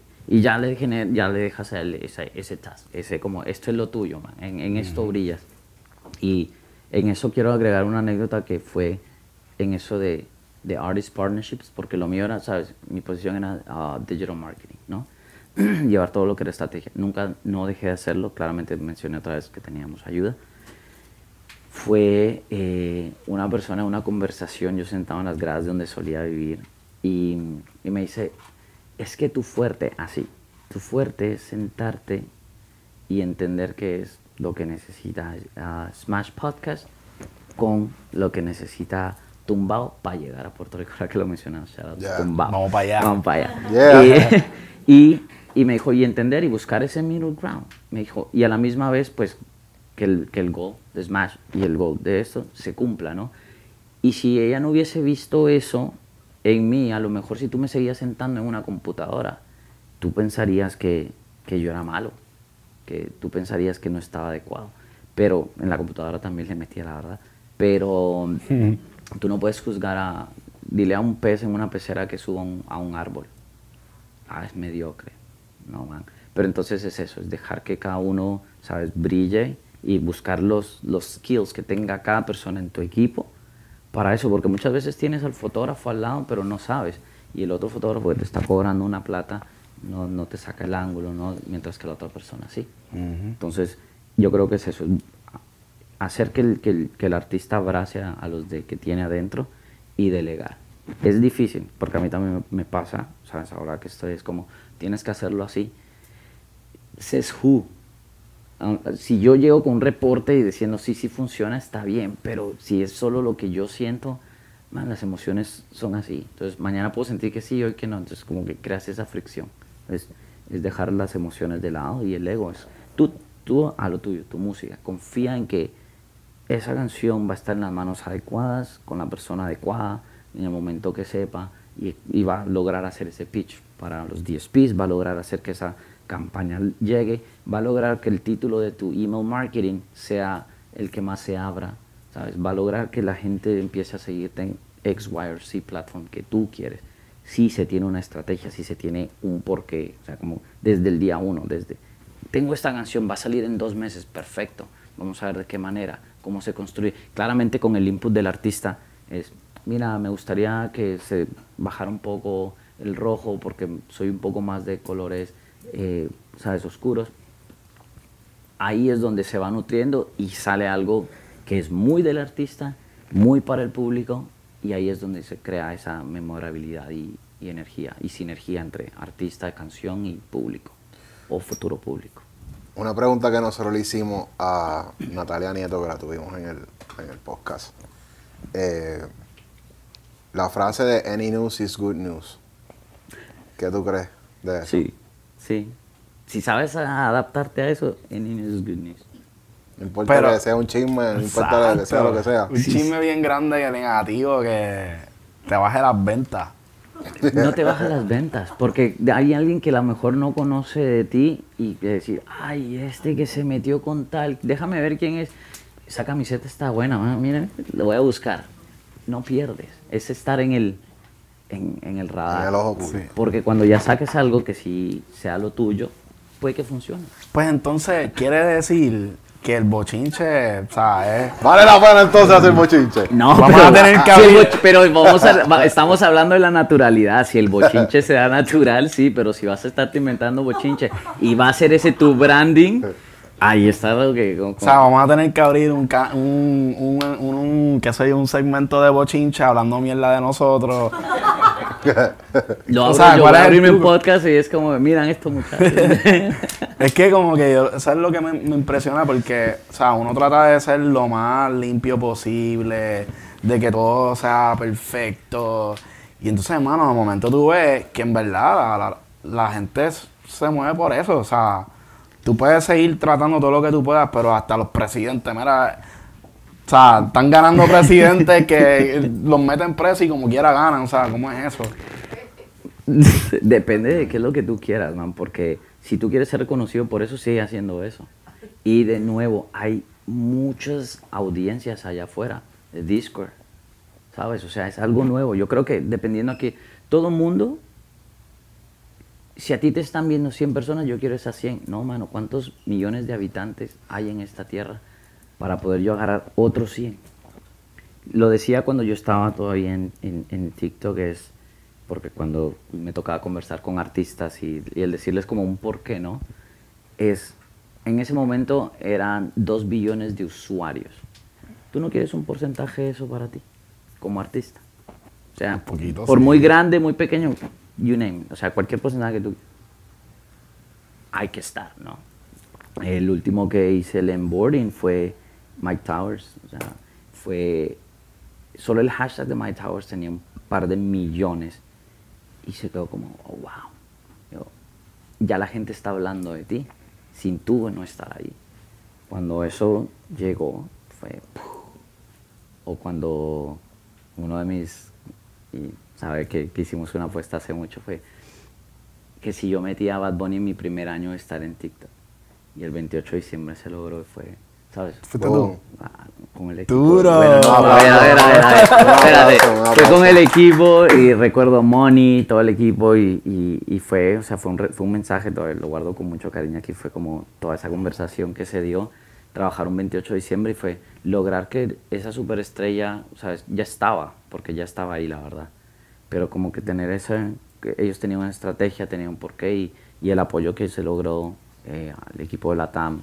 Gabo, que estuvo ahí al pie del cañón, Enrique, estuve yo, viajamos ese noviembre a ver el último tour en el estadio y, sabes, crear eso eh, fue alucinante, pero es eso, es, es el por qué no estar y estar por la manera adecuada. Ahí fue cuando ese maldito año nuevo, ese es el, el momento de entrar y el por qué entrar, lo hizo muy bien. Cuando entra el, el gran Don Omar también, ¿sabes? cuando se tengo la conversación con Arca, cuando habló con Coscu para cómo y por qué estar ahí con su equipo. ¿Y qué, ¿Y qué excusa tenían para no entrar? Es, que, es que no son, eh, tienen unas excusas muy válidas, no son excusas, es, yo no bailo, yo no voy a ser el payaso, esto es para, para niños, tal. Tienen puntos válidos porque eso es lo que se vendía y se veía, ¿no? Pero en realidad nos damos cuenta hoy que si tú buscas un niche en el que tú meterte, Cosco luego en esos momentos luego hizo un, un duet challenge que salieron temas muy duros eh, que, de- que él descubrió ahí, ¿sabes qué hizo? Eh, eh, Don- Don Omar y eh, en ese momento sacaba una canción con René y René también estaba muy escéptico sobre la plataforma, muy válido. Tuvimos una conversación con su equipo y su hermano y fue, le mostré contenido que sabía que a él, para él podía ser útil y no tenía que hacer el bailecito, no tenía que hacerse el, el filtro, el make-up, tal, tal, sino entender, sabes, de nuevo, buscar la voz y el canal adecuado para ellos, porque existe, o sea, de nuevo, de tantos usuarios, es una plataforma, hay maneras de llegar. De cualquier manera, no tienes que bailar, no tienes que, que, que hacerte el payaso, no tienes o sea, eh, hay gente que cocina, el, el chico que dice que chille, el mexicano Robert Grill, soy un, fanático de él por eso y ahora están cocinando con artistas, con esa frasecita, ¿sabes? O sea, hay Stacy Ryan, que ya lo mencioné, es un gran éxito que está ahí, ahí adentro. Comenté que hizo un duet challenge, les conté la historia y, y mucha gente apoyó ese duet de una persona, Zai 1K, y, y fue un no-brainer para el equipo decir, este es el tema, este es el momento, esta es la plataforma, vamos. Hay otras plataformas, ahorita estaba leyendo hace poco un artículo en YouTube Shorts, Best Practices y cómo usarlo. ¡Wow! O sea, me quedé, ¿sabes? Muy alucinante. Estaba viendo también de Snapchat, que mucha gente pensará, y es de nuevo estar ahí y ver. Estaba con, con, con, estuve en Brasil y el, y el hermano de, de, de unos amigos que estaban ahí. Yo lo veía con un app, pero no lo había distinguido. Le digo, ¿qué haces? Me dice, no, estoy en Snapchat, tal, tal, tal. Y seguía consumiendo mucho. Es como nosotros consumimos el Instagram, por decir. Yo dije, ¿quién le está hablando ahí a él? ¿Quién está usando? Para nosotros se da por perdido, ¿no? Como, ah, yo, no está ahí mi fan. Que sabe si, si les gusta el maleanteo. Que si- a lo mejor el maleanteo está por ahí, pero el, el, ¿sabes? el romanticismo no, no busca una entrada por ahí. Es, es experimentar con todo eso. Ya, en cuanto a los productores, que es una comunidad que nos sigue bastante también, eh, nosotros hicimos durante la pandemia eh, un duet challenge, pero éramos nosotros tocando, como que tocando un beat y le decíamos a la gente como que tira tu verso. Entonces el video éramos nosotros dos tocando, pa, pa, pa, y, la, y nos hicieron más de 300 videos, gente cantando a un beat. Y se nos fue viral en TikTok, eso como que... Y pues ahí dijimos, eso tema. es una pista ganadora. No, no se hizo tema todavía. Todavía es eso que no salió, no salió ningún tema así que tú dijeras como que ya, Ok. lo es un palo. Era más como freestyle. Y mucha gente en sus casas con los headphones, tú sabes. Lo que sí nos gustó fue que eso llegó a muchos países. eh, África. y vimos, vimos como que, wow, como, como un beat. Es un lenguaje de comunicación y todo el mundo se puede conectar ahí. ¿Ustedes han visto este chico que tiene un, un glove en su, en su cuarto y lo gira y donde para el dedo Ajá. lo localiza un artista local emergente de ahí y crea una canción con esa persona Duro. Eso está duro. en TikTok? Y tiene, te lo voy a pasar, no, no recuerdo ahora mismo. el Escríbanlo en los comentarios Sí, si sí, saben que quién lo hay es. que encuentra. sepa, hay que sepa, y en verdad, y tiene, hizo un tema con la- en todos los países con, con el que ha hecho. Tiene un EP de- por todos los, los países. Está, Está duro. Está, y es eso. Es como él leyó, él vio claro, sus videos están editados muy bien, man, muy bien. O sea, pero yo me quedé con, los, con el beat. O sea, había en francés, metió un alemán, tal. No, claramente no, no hablo alemán, pero decía, wow, ¿sabes? Wow. Una colaboración con esa persona, o sea, es como esa de, Sí. eh, y es enorme. El chico es, es enorme en producir, en hacer y todo eso, y es como, wow, ¿sabes? Entonces, sí, sí, sí, se, sí se logra esa, mm, esa viralidad a través Sí. de eso. Eso. Así que a la misma vez como que tú lo puedes, si ese beat tú lo tienes en una tienda como BeatStars o algo así, ya te genera el tráfico para que la gente alquile Ese puede ser un, un goal de hacer o hacerlo. Yo creo que shout out to the Root Boys, eh, JP, eh, en verdad, ellos tienen un gran trabajo hecho con su contenido. Ellos platican de cuando estaban en clases, de cómo hacían, por qué hicieron este beat, cómo nace el beat que le hicieron a Maluma, cómo empezaron. Su contenido no está bailando, no son payasos, no tienen Right. filtro, es, digámoslo por quote unquote educativo, o sea, a mí me llama mucho la atención porque yo he escuchado lo que ya está terminado de ellos. Pero lo que decíamos afuera, no cómo empezó, por qué empezó, Ya. quién, quién presionó la primera tecla entre ustedes dos de ese beat que ustedes pusieron ahí, o por qué decidiste que ese beat fuese de esa manera. tal. Y eso conecta con mucha gente. Y Sí. eso es a lo que lleva a un estrellato, un number one. Y a la misma vez le crea la historia al contenido y al producto. Correcto. Sí, le estás añadiendo valor también al, al artista de alguna manera, porque si tú eres el que hiciste la pista, estás promocionando el tema del artista. Correcto. Panticito, tú lo dijiste, ¿sabes? Cuando salió recién y, y se sumó Fercho, que es también un genio detrás de la lámpara, eso. O sea, él se sumó ahí porque lo vio en TikTok. O sea, la historia sale de ahí, de TikTok. Sale de que ellos lo pusieron y es como, espérate, espérate, no lo saques, man, porque está muy bueno. Y ahí salen, ¿sabes? Y eso lo hace más viral también, porque ya tú le diste acceso a la gente a ver la historia frente a todo el mundo. O sea, lo viste primero que lo sacaron los chamaquitos, de momento les responden y todo eso de los texts, de momento van y le hacen una entrevista al muchacho. O sea, en verdad es bien interesante. Muy interesante. Y utilizaron la misma plataforma para saber que estaban grabando el video. Como esa continuidad, ¿sabes? Como yo creo que alguien le puso, oye, ¿y si se dio la grabación? No sé qué. A esa persona le responde ya estando con Fer en el set, ¿sabes? Ah, sí se va, va a salir. Y, y, y- y eso, vu- vuelvo y repito con lo de Stacy Ryan, lo mismo. Ellos utilizaron esa misma plataforma y ese mismo engagement de ese video para anunciarles que había un pre-save de esa canción que iba a salir pronto a salir. Entonces ya no tenías que vender, digamos que el tema era bueno, que el pre-save iba a venir. Esa creatividad de, de decir esto es, y de nuevo, estoy hablando TikTok, pues, pues algo que, que- que recientemente trabajé muy, muy de la mano, pero así está Instagram, está Instagram Reels, está YouTube Shorts, the Community Tab on YouTube, ¿sabes? Twitter, cómo utilizas Twitter para hacer esto. Un genio detrás del Twitter es Danny Ocean, cómo utiliza el Twitter. ¿Sabes? Yo todo eso voy viendo y, y es- si ese es tu canal y esa es la manera de hacerlo, bueno, Twitter ya no es Twitter, no es X. X. Ajá, ¿verdad? Pero sí, eh, es eso, o sea, es distintos canalitos. Vamos a hablar un poco de la inteligencia artificial. Yay. Eh, hemos visto ya canciones que ahora si yo quiero a Drake en mi tema, pongo a Drake en mi tema. ¿Qué tú crees? Eh, ¿Es un buen marketing strategy to do that? Es un buen marketing strategy, es un arma de doble filo, porque ya hemos visto que las disqueras se han hecho presentes para evitar Uso de imagen. Claro, ni uso de voz, que es que ni es ni, ni imagen, es uso de voz. Pero siempre lo he considerado y, y es la adaptabilidad. Nos guste o no, somos, el ser humano es de evolucionar y adaptarse. Hoy en día está Spotify, porque es Spotify, porque es, o sea, logró desde los noventas para hoy, cuando cambia el negocio de la música, por así decirlo, tocó adaptarse, buscar un- una brecha entre. No, no digo que esté bien ni mal, pero si, si alguien lo logró, ¿por qué tú no adaptas? O por qué no, sabes, contratas a esa persona que lo logró y es, y es le das un, un publishing, un songwriting camp? ¿Me entiendes? Es- o sea, hay, hay maneras.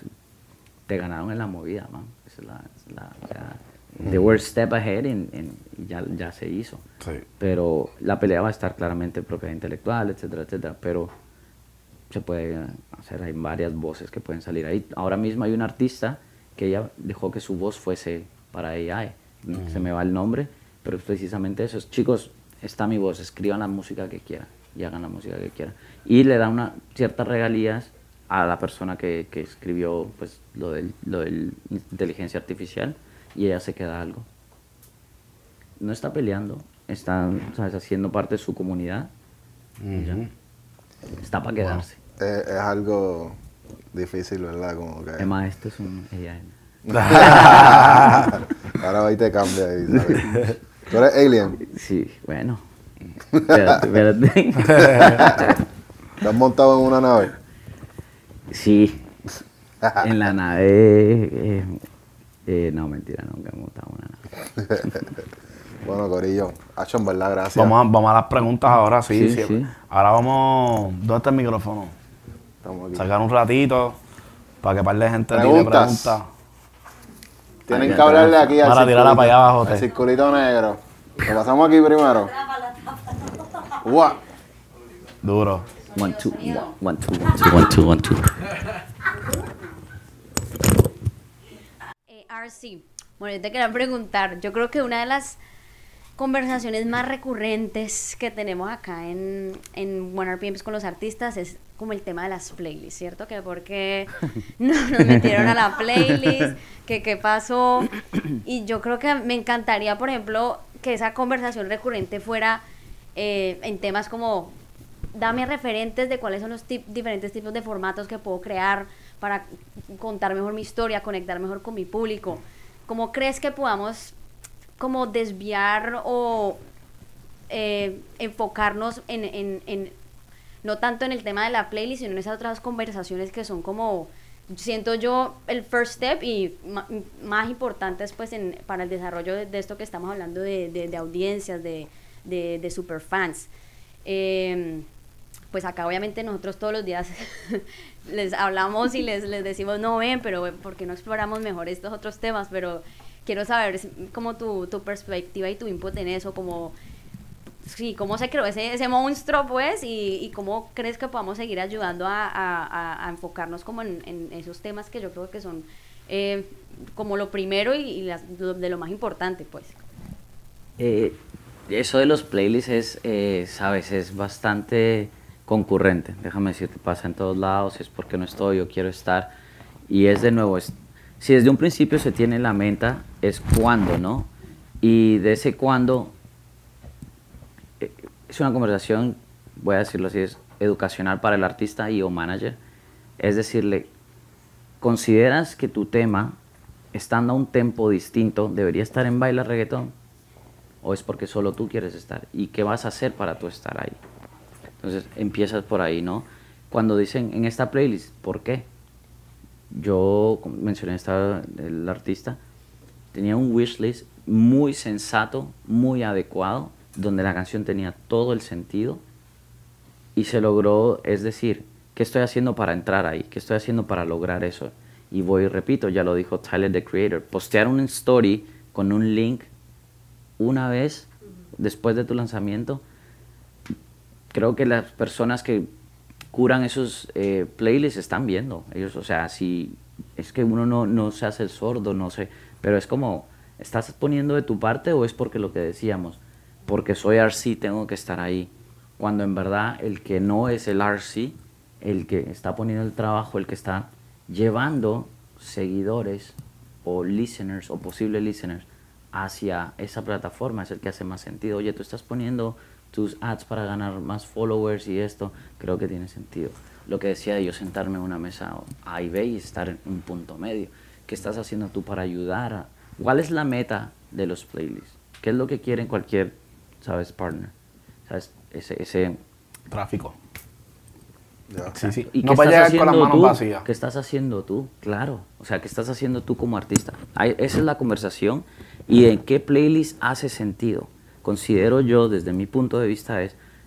Creo que son que 20 canciones, si no estoy, si no estoy mal en las más populares. Como, ¿por qué todo el mundo debe estar en esas? Hay otras donde puedes descubrir, hay otras donde, eh, ¿sabes? El artista tiene su propio playlist. ¿Por qué no promueves ese playlist tú también curado? Y le metes de esos, 10 de esos eh, 150 mil, ya vamos por ahí, del, del, Ya. del budget, del budget, del budget, para, ¿sabes? Para darle el boost a esa story. O sea, hay maneras, no, no, no está válido pedirlo, porque pues eh, está válido, pero que tenga sentido, que el artista esté poniendo el trabajo, porque la realidad es que van a pedir eh, qué está pasando. Eh, oye, mira, no tiene, tiene dos streams. Y, y si tú consideras que de estar en, en ese playlist, poniéndote en posición 48 de 50, te va a dar eso. Es- o sea, no, es buscar otras opciones, buscar otra, otra modalidad y por ende va a llegar. Es por eso es que lo que lo que dije en ese mismo día, todo lo quieren ese mismo viernes, con todo respeto, ¿verdad? Respeto, todo lo quieren el mismo viernes y luego la segunda semana, no hay nada. Sí. Y sí, ¿Verdad? Para mí, no sé, como que eso de los playlists es, es bien curioso porque nosotros, pues, tenemos nuestro propio playlist, pero obviamente nos gustaría estar en otros playlists. Pero uno llega a un punto que uno dice como que, pues si yo tengo, si yo soy el que estoy creando mi propio fanbase, pues ¿por qué tengo que depender de las plataformas? Entonces ahí es que llega ese, ese momento donde uno tiene que expandir y pues ahí sí tienes que buscar las otras plataformas, que son los otros playlists. Y buscarle negocio a tu playlist, porque no tan solo porque lo haga en, en una plataforma como Spotify. Y es de postearlo. O sea, te lo digo, yo solo he visto que posteas uno, un, un- el viernes, y si eso, si te dan el cover un lunes, o un domingo, o un martes, y después de eso, chao. Y después vienen los promo ads, que es el corte de 15 segundos del video, con un, con un graphic design arriba, con tu nombre, con todos los logos de todos los DSPs. Y es como, ¿y así quieres que yo te ayude siendo XY plataforma? Es como, Ok. entonces funciona, es factible, pero hay que entender, hay que tener ese plan, esa estrategia de el martes posteo para llevar a, a esta plataforma, el miércoles para esta otra. Pero el contenido está siendo bastante curado o le estás dando solo lo mismo con Ya. eso lo ven. Entonces, claramente las, las distribuidoras y, y, y, y labels hacen su trabajo. Yo, de nuevo, lo están haciendo, pero cuando es porque, como dice usted, porque me roncan, man, o sea, menos que, se- que estés en, en- el top line hasta allá arriba, créeme que van a actuar. Y incluso esa gente que está hasta allá arriba puede llamar a los CEOs de eso y decirle, oye, ¿me pones o me pones? Pero tú siendo mediano o pequeño, es- tienes que entender que es un trabajo, que es un proceso y que hay muchos, muchísimos. Yo en verdad me quedé anonado cuando me mandaron ese wish, como fue. Y yo mismo fui a consumir las playlists para entender un poco si hacía sentido y tal. Y es como, wow, sí. Y no son playlists que uno diga, ah, es el... No. Pero zapatero a tu zapato. Duro. Pregunta. Allá atrás. Hello. Eh. RC, para ver, ¿quién es un artista ejemplar en cuanto a eh, presencia social y estrategia social? Porque creo que para otros artistas siempre es chévere ver referencias, motivarse, inspirarse por otros. Entonces, who do you think is a, an inspiration or someone that's doing it right en, en redes sociales? Eh, esto va fuera, creo, de lo profesio- profesional, porque no quiero... No, pero sí, considero que Fercho obvio, eh, eh, hace un gran trabajo con su contenido. Eh, responder, el crear ese contenido. Él, él hace un, un- un gran, gran trabajo, en verdad, de, en cuanto a- al uso de redes, ¿sabes? Al uso de redes como tal, hace un gran, gran trabajo, ¿sabes? En mantener su, su marca, en lle- llevar el mensaje, en responderle a la gente que, que le responde. ¿sabes? Es, eh, eso es como eh, el ejemplo que hoy en día tengo. Que sí, es un género muy, muy particular, sí, pero si nos enfocamos solo en lo que es el- la manera en trabajar las redes, es, es, es él, ¿sabes? A Stacy Ryan, ya lo comenté también, eh, es, es, es alguien que también está muy, muy, muy. Sebastián Llosa, en verdad, eh, él, eh, su contenido es muy orgánico, él tiene un fandom muy grande y lo hace de manera maravillosa, en verdad, en verdad es, y, y ten- conozco, tengo el privilegio en verdad de conocerlo personal y como artista y le digo, yo se lo digo siempre, y, le- y yo es más, yo le pregunto, ¿cómo fue, man? ¿Sabes? Como, cómo? Y, y él, de nuevo, me empecé a dar cuenta, es como, ok, no-brainer, man. ¿Sabes? Él, él tiene una gran narrativa, una, un timeline, un- una manera de dirigirse él, ¿sabes? Eh, Borja también, español, tiene un, un, timeline y una cierta manera de estar posteando. Eh, Alessandra Aguirre eh, también es super upcoming. O sea, tiene un, eh, Nore cuando sacó mucho texto, thank you. o sea, supo, sabes, adaptarse y seguir trabajando. Mari, que también es una chica venezolana, o sea, lleva muy bien. Pues estuvo viral una de sus canciones hace como un mes y pico en Venezuela, así, y, fue por eso, fue por esa acción-reacción. ¿no? Entonces sí, son, son artistas que, si bien empecé desde, desde, el genio hasta el, resto, son artistas que lo están haciendo desde mi perspectiva como fan, hacia algunos de haber tocado personalmente y eh, que lo están haciendo muy bien. No, no, todos son clientes míos. No, no, no, no, Ojalá, no, no, mentira. por ahí, por ahí. Mentira. Yo tengo una pregunta como artista emergente y es, ¿cómo puedo llegar a ser cliente tuyo? No es por comprometerte o nada, pero ¿cómo puedo llegar a tener una reunión así ya teniéndote acá? Porque con los ejecutivos siempre dicen, manda un email a tal persona, llama aquí y la verdad es que nadie contesta. Entonces, ¿cómo, cómo puede hacer uno acá para llegar a tu oficina? Yo aquí tengo testigos, ¿verdad? Porque yo sí en verdad tengo la puerta abierta para cualquier momento. O sea, en verdad, si puedo dar algún, si no viene un consejo o una opinión, eh, la verdad es que ahorita mismo al, cerrar este episodio, tú me dices si quedamos, eh, ¿verdad? Mis testigos están aquí y saben que, es, eh, sabes, confío en que en algún momento lo vas a lograr tu sueño y si en algún momento logro darte esa pizca de, ay, yo no sabía esto, sabes, es para ti. Y la verdad es que la razón por la que yo creo Clandestinum es precisamente para las personas que no creen el cookie cutter, porque yo lo dije allá afuera y voy a ser muy real en que si tú buscas 5 millones de views en la primera semana que tú quieres, tú puedes tener budget que tú quieras, yo no lo voy a hacer, porque para eso ya existen muchas personas haciéndolo, no, o sea, y o si no tienes un, como que solo quiero, de nuevo, la industria del single, quiero hacer chavos ya y esto es como, mira, podemos crear una historia, lo dije, se puede hacer. Si, te metes la mano al bolsillo y se llega hasta aquí, está lleno, vamos a hacerlo. Pero si quieres un trabajo, en verdad, por eso fue que lo hice, porque entendí que había la música latina, que es lo que me estoy enfocando ahora mismo, podemos llegar a ser mucho más de lo que ocurrentemente es.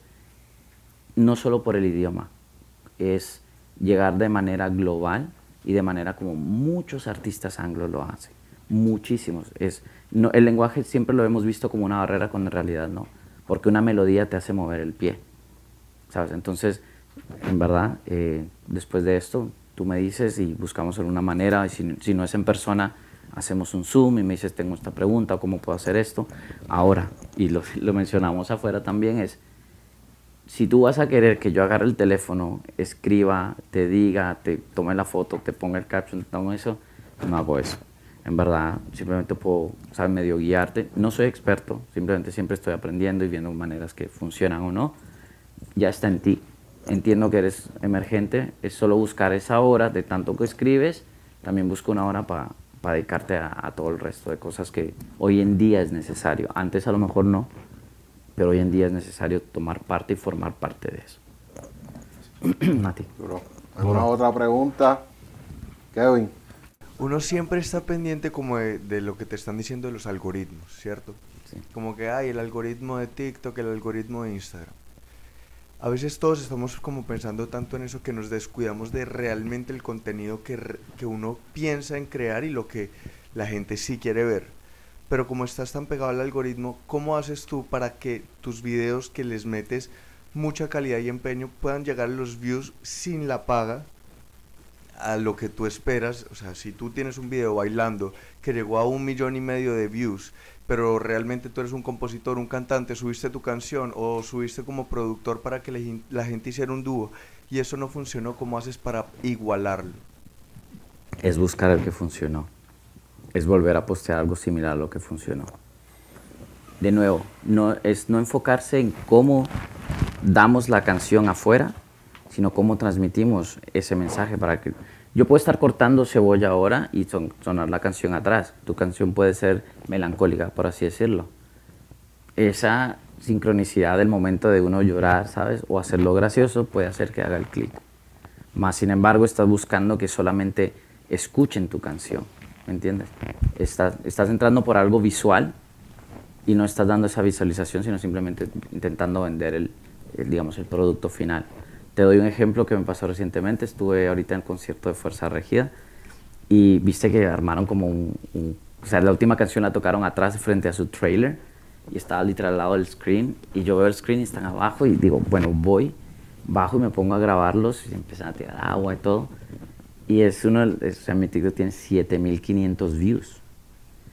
Y entonces, y tengo otros, otros shows a los cuales he asistido y dije, yo, por sin necesidad, voy a probar a editar algo similar para ver si se va de igual manera. ¿Cómo?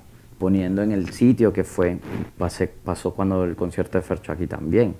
Cuando sube Yandel y, y DY a la tarima, lo grabé, ¿sabes? Grabé esa manera y puse frases que Fercho utilizaría el título de la canción es eh, eh, Yankee 150 y el título, el sticker que te permite la plataforma poner, era otra cosa completamente distinta. Entonces, y la locación de donde fue. Entonces, yo, como te digo, ahorita mismo solo estoy pensando en cómo jugar. De nuevo, mi TikTok es nada, man, pero yo por experimentar lo que estoy diciendo y compartiendo aquí para ver si es verdad o no. Sí. El algoritmo, sí, el algoritmo empezó a mostrar más mi video cuando empezó la gente a interactuar más con él, al like, al compartirlo. ¿Por qué? Porque les gustó. Les gustó esa, ese, ese momento. Yo creo que ni la canción se escucha bien, pero lo mejor les gustó el momento que compartí. Entonces es, buscar eso, es buscar qué tipo de contenido, el A-B testing, porque todo el mundo queremos que el primero se vaya viral, ¿no? Pero ese A-B testing o sumarte a algún trend, ¿hace sentido sumarse a algún trend y tu canción pega? Pienso que algo importante es crear una reacción, mano.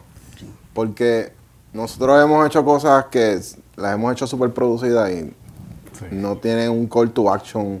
Y superproducida, eso es, perdón que me había saltado esa parte, es, pongámonos a pensar, si incluso hace poco salió un artículo que los videos grabados en 4K los van a compresionar estas plataformas. Ponte a pensar, yo siendo un fanático tuyo en Guatemala, soy de Guatemala, pero vivo allá y tengo que pagar por mis datos. Y tú ya por filmarlo en 4K, yo tengo que consumirlo en 4K y te, te- te llevaste la mitad de mis datos. ¿Hace sentido también esa plataforma está hecha para 4K o está hecha para verla en 4K? Me voy al cine.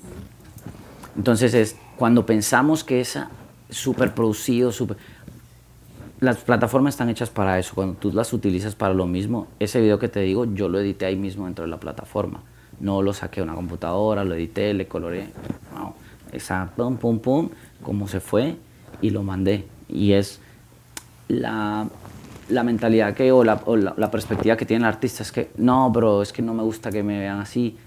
Claro, pero para eso tienes el video oficial. Para eso tienes las fotos, ¿sabes? Súper bien editadas.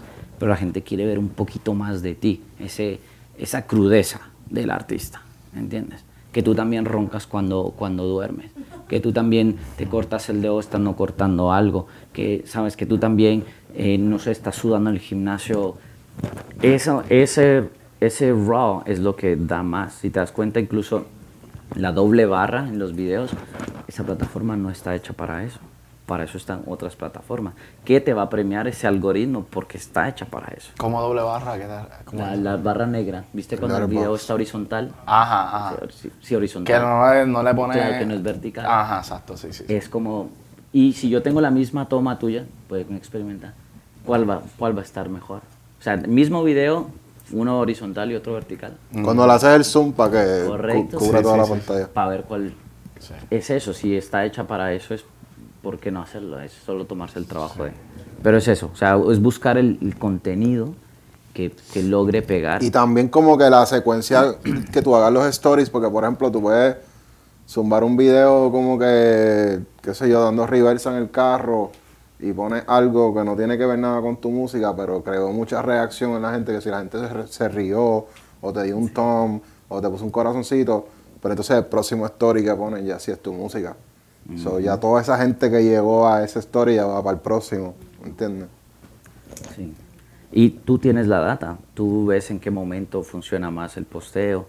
Y de nuevo, a lo mejor alguien te comentó en ese video, tú pensarás, la historia esta que dije de, de Stacy, ese video creo que no tenía the amount of views, que los otros sí, pero los comentarios que tenía ese video, la gente pidiendo que ese fuese el tema.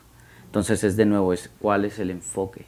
O sea, si estás viendo que solo son los videos, por ejemplo, este video que te digo no tiene ningún comentario, el de los 7000 views.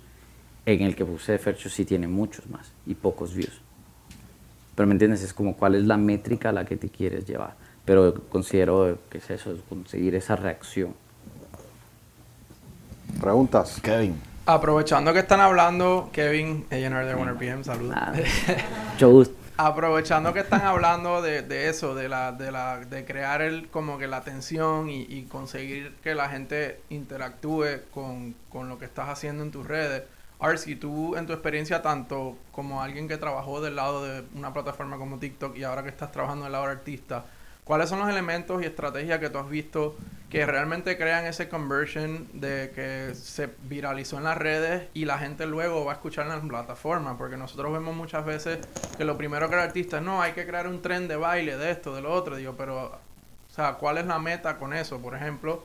O ver, o que has visto que, como dice Super, que de la nada un video de alguien en un carro haciendo algo cómico fue lo que se viralizó, como me voy de me voy de Zion Lennox. Fue un video de esta muchacha de Euforia de 3 segundos y la canción ahora en Spotify tiene 400 millones de plays por un videito de 3 segundos. So, ¿qué tú has visto en tu experiencia que es ese lo que causa ese crossover de que la gente no solo consuma esos 5, 6, 10 segundos, sino que vayan a consumir la música? Voy a, ya no, eh, ya no soy parte de- del equipo, pero está, hay muchos artículos que mencionan que en verdad la, la, la conversión de, de trend a, a consumo siempre ha sido al mil por ciento.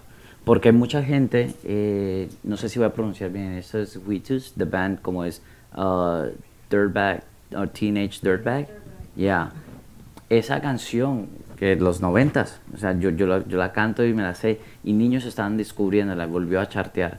Eh, nuestra canción, Monsieur Periné, también empezó a chartear. Entonces, sí crea ese consumo, pero ahí va el elemento que nos saltamos.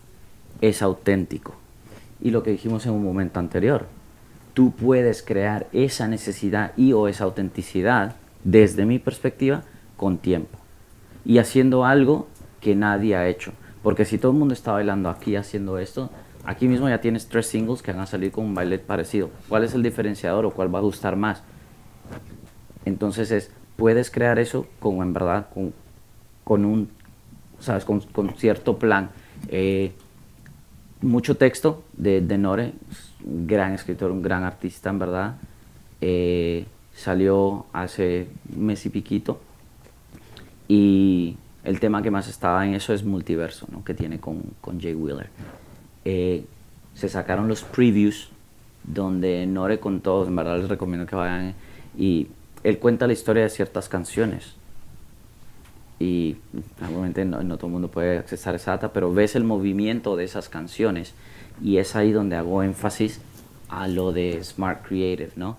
Porque si tú tienes tu Spotify for Artists, ves que uno se está, que algo se está moviendo, no sales con el challenge de una vez, ya sea baile, que por favor no. sí, que no sea baile, sino que de otra manera, ¿cómo puedes que se esté moviendo el tema? Dime tu tema, bro. Tu canción. ¿Cuál? Tú. No, no, no, no. Tu canción, bro. ¿Cuál? Ok, donde, sí, donde sea, ¿sabes? Donde sea está, ¿sabes? Trending.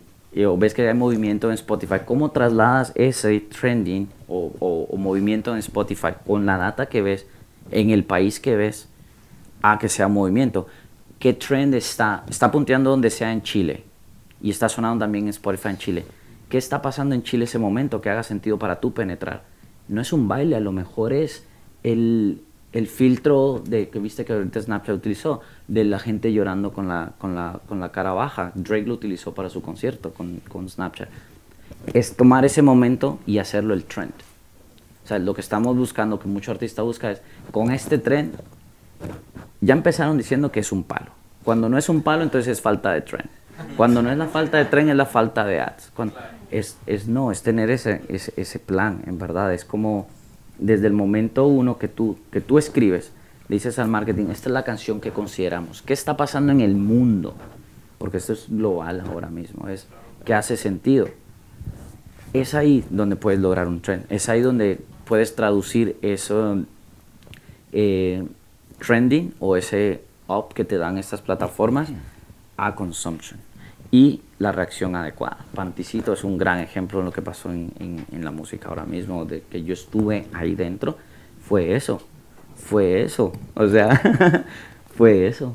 También tiene que ver mucho con, con la consistencia, ese andamiaje que hay, porque mucha gente se pierde y piensa que a lo mejor se fue viral de la noche a la mañana.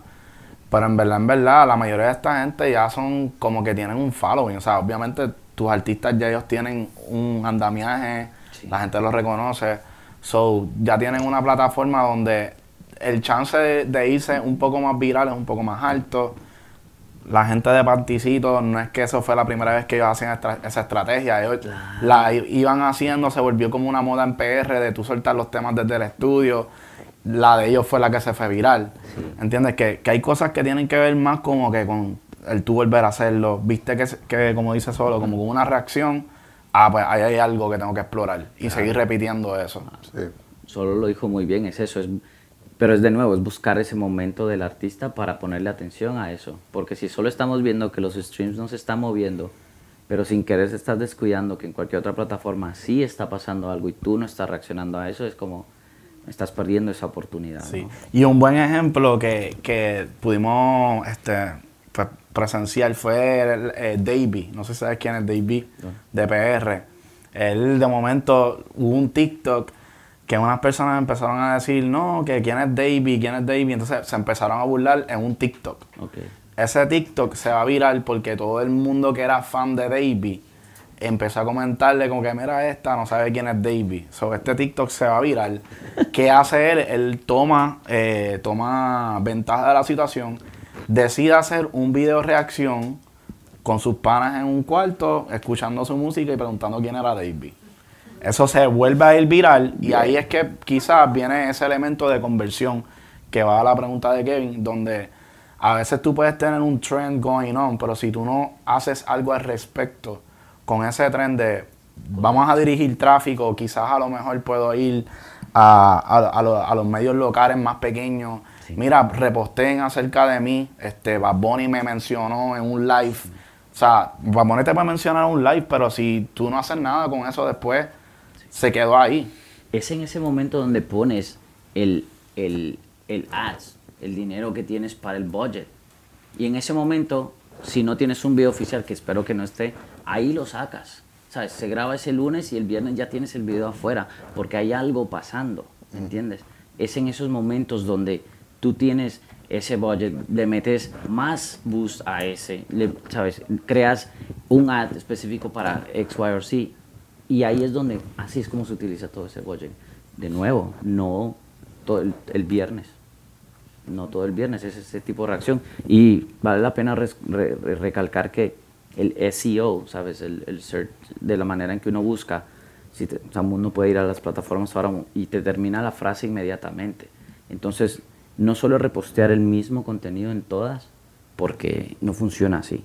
O sea, si, si yo ahora mismo busco, o sea, fuerza rígida, mi, mi, mi video va a salir puntual porque lo utilicé en el título, supe en qué momento utilizarlo.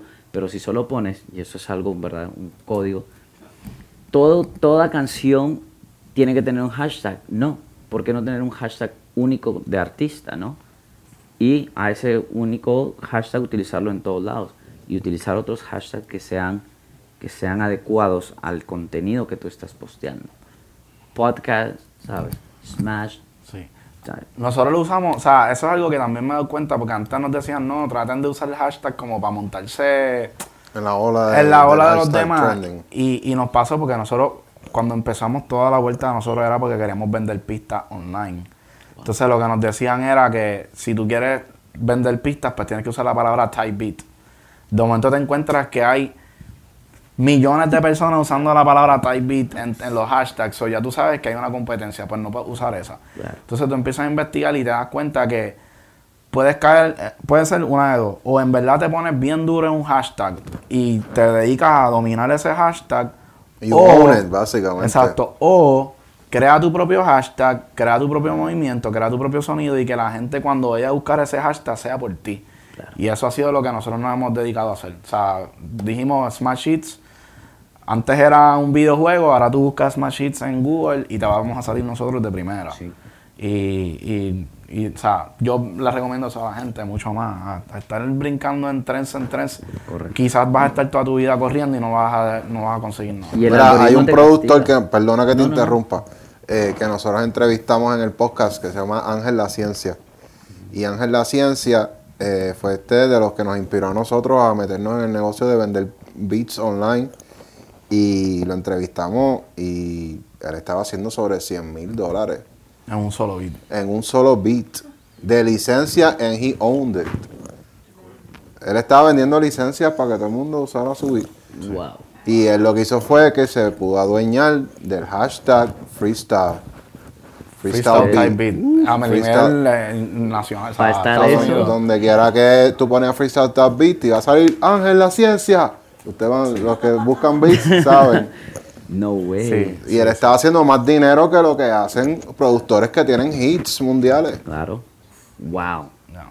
Pero supo montarse en la hora. Sí. Supo hacer las cosas. Y el algoritmo te castiga si yo pongo hashtag kitchen.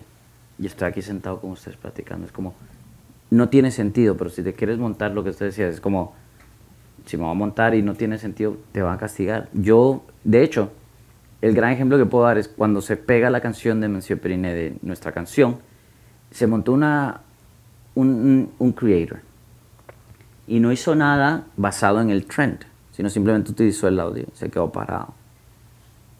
Y los comentarios, la persona tuvo que quitar el video. Porque de nuevo, esa comunidad protege mucho lo que en verdad está pasando. Entonces, a eso voy. La autenticidad y la comunicación ya no es de una vía. Yo hago lo, o sea, por vergüenza o por tal, tuvo que quitarlo, por montarse a un sitio que no hacía sentido. Y dije, tan sencillo era como seguir el tren y a lo mejor tener un call to action después y tal. Pero por no, por solo hacerlo como lo fácil, por así decirlo. En verdad, los comentarios, yo recuerdo haberlo visto, lo busqué de nuevo y ya no está. Mm. Y fue como, uff, porque, lo- o sea, los mismos comentarios, oye, por gente como tú es que la- las cosas así. Y yo, wow, ok. Yo como, Sí, ok. Hay que tener cuidado. Sí, sí. Bueno, Corillo. Sí. Eh, Súper agradecido. Espero que le haya gustado a todo el mundo. Y si quieren que esto se repita, dírenle ahí a Kevin a One RPM. Kevin, otra.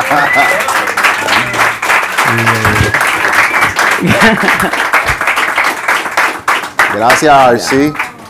En verdad, un honor, de verdad. Duro, papá. ¿Verdad? y gracias a ustedes que se dieron cita también aquí, en verdad, Corillo. Estamos súper agradecidos. Eh, gracias al equipo de producción, Vivir Life, Golden Boy. En verdad, están rompiendo. Siempre. Eh, Y dale a subscribe, tienes que comentar y, tú sabes, seguirnos. Los mejores. Suscríbanse, búsquenlos en las redes. y acuérdense que you Vamos know we got that challenge después sauce. de esto. Nada. Hey, hey, you know we got that sauce. Acuérdense de eso, que eso es bien importante. Ahí están los stickers afuera. Bueno, Dorillo. Bueno, duro. Un aplauso.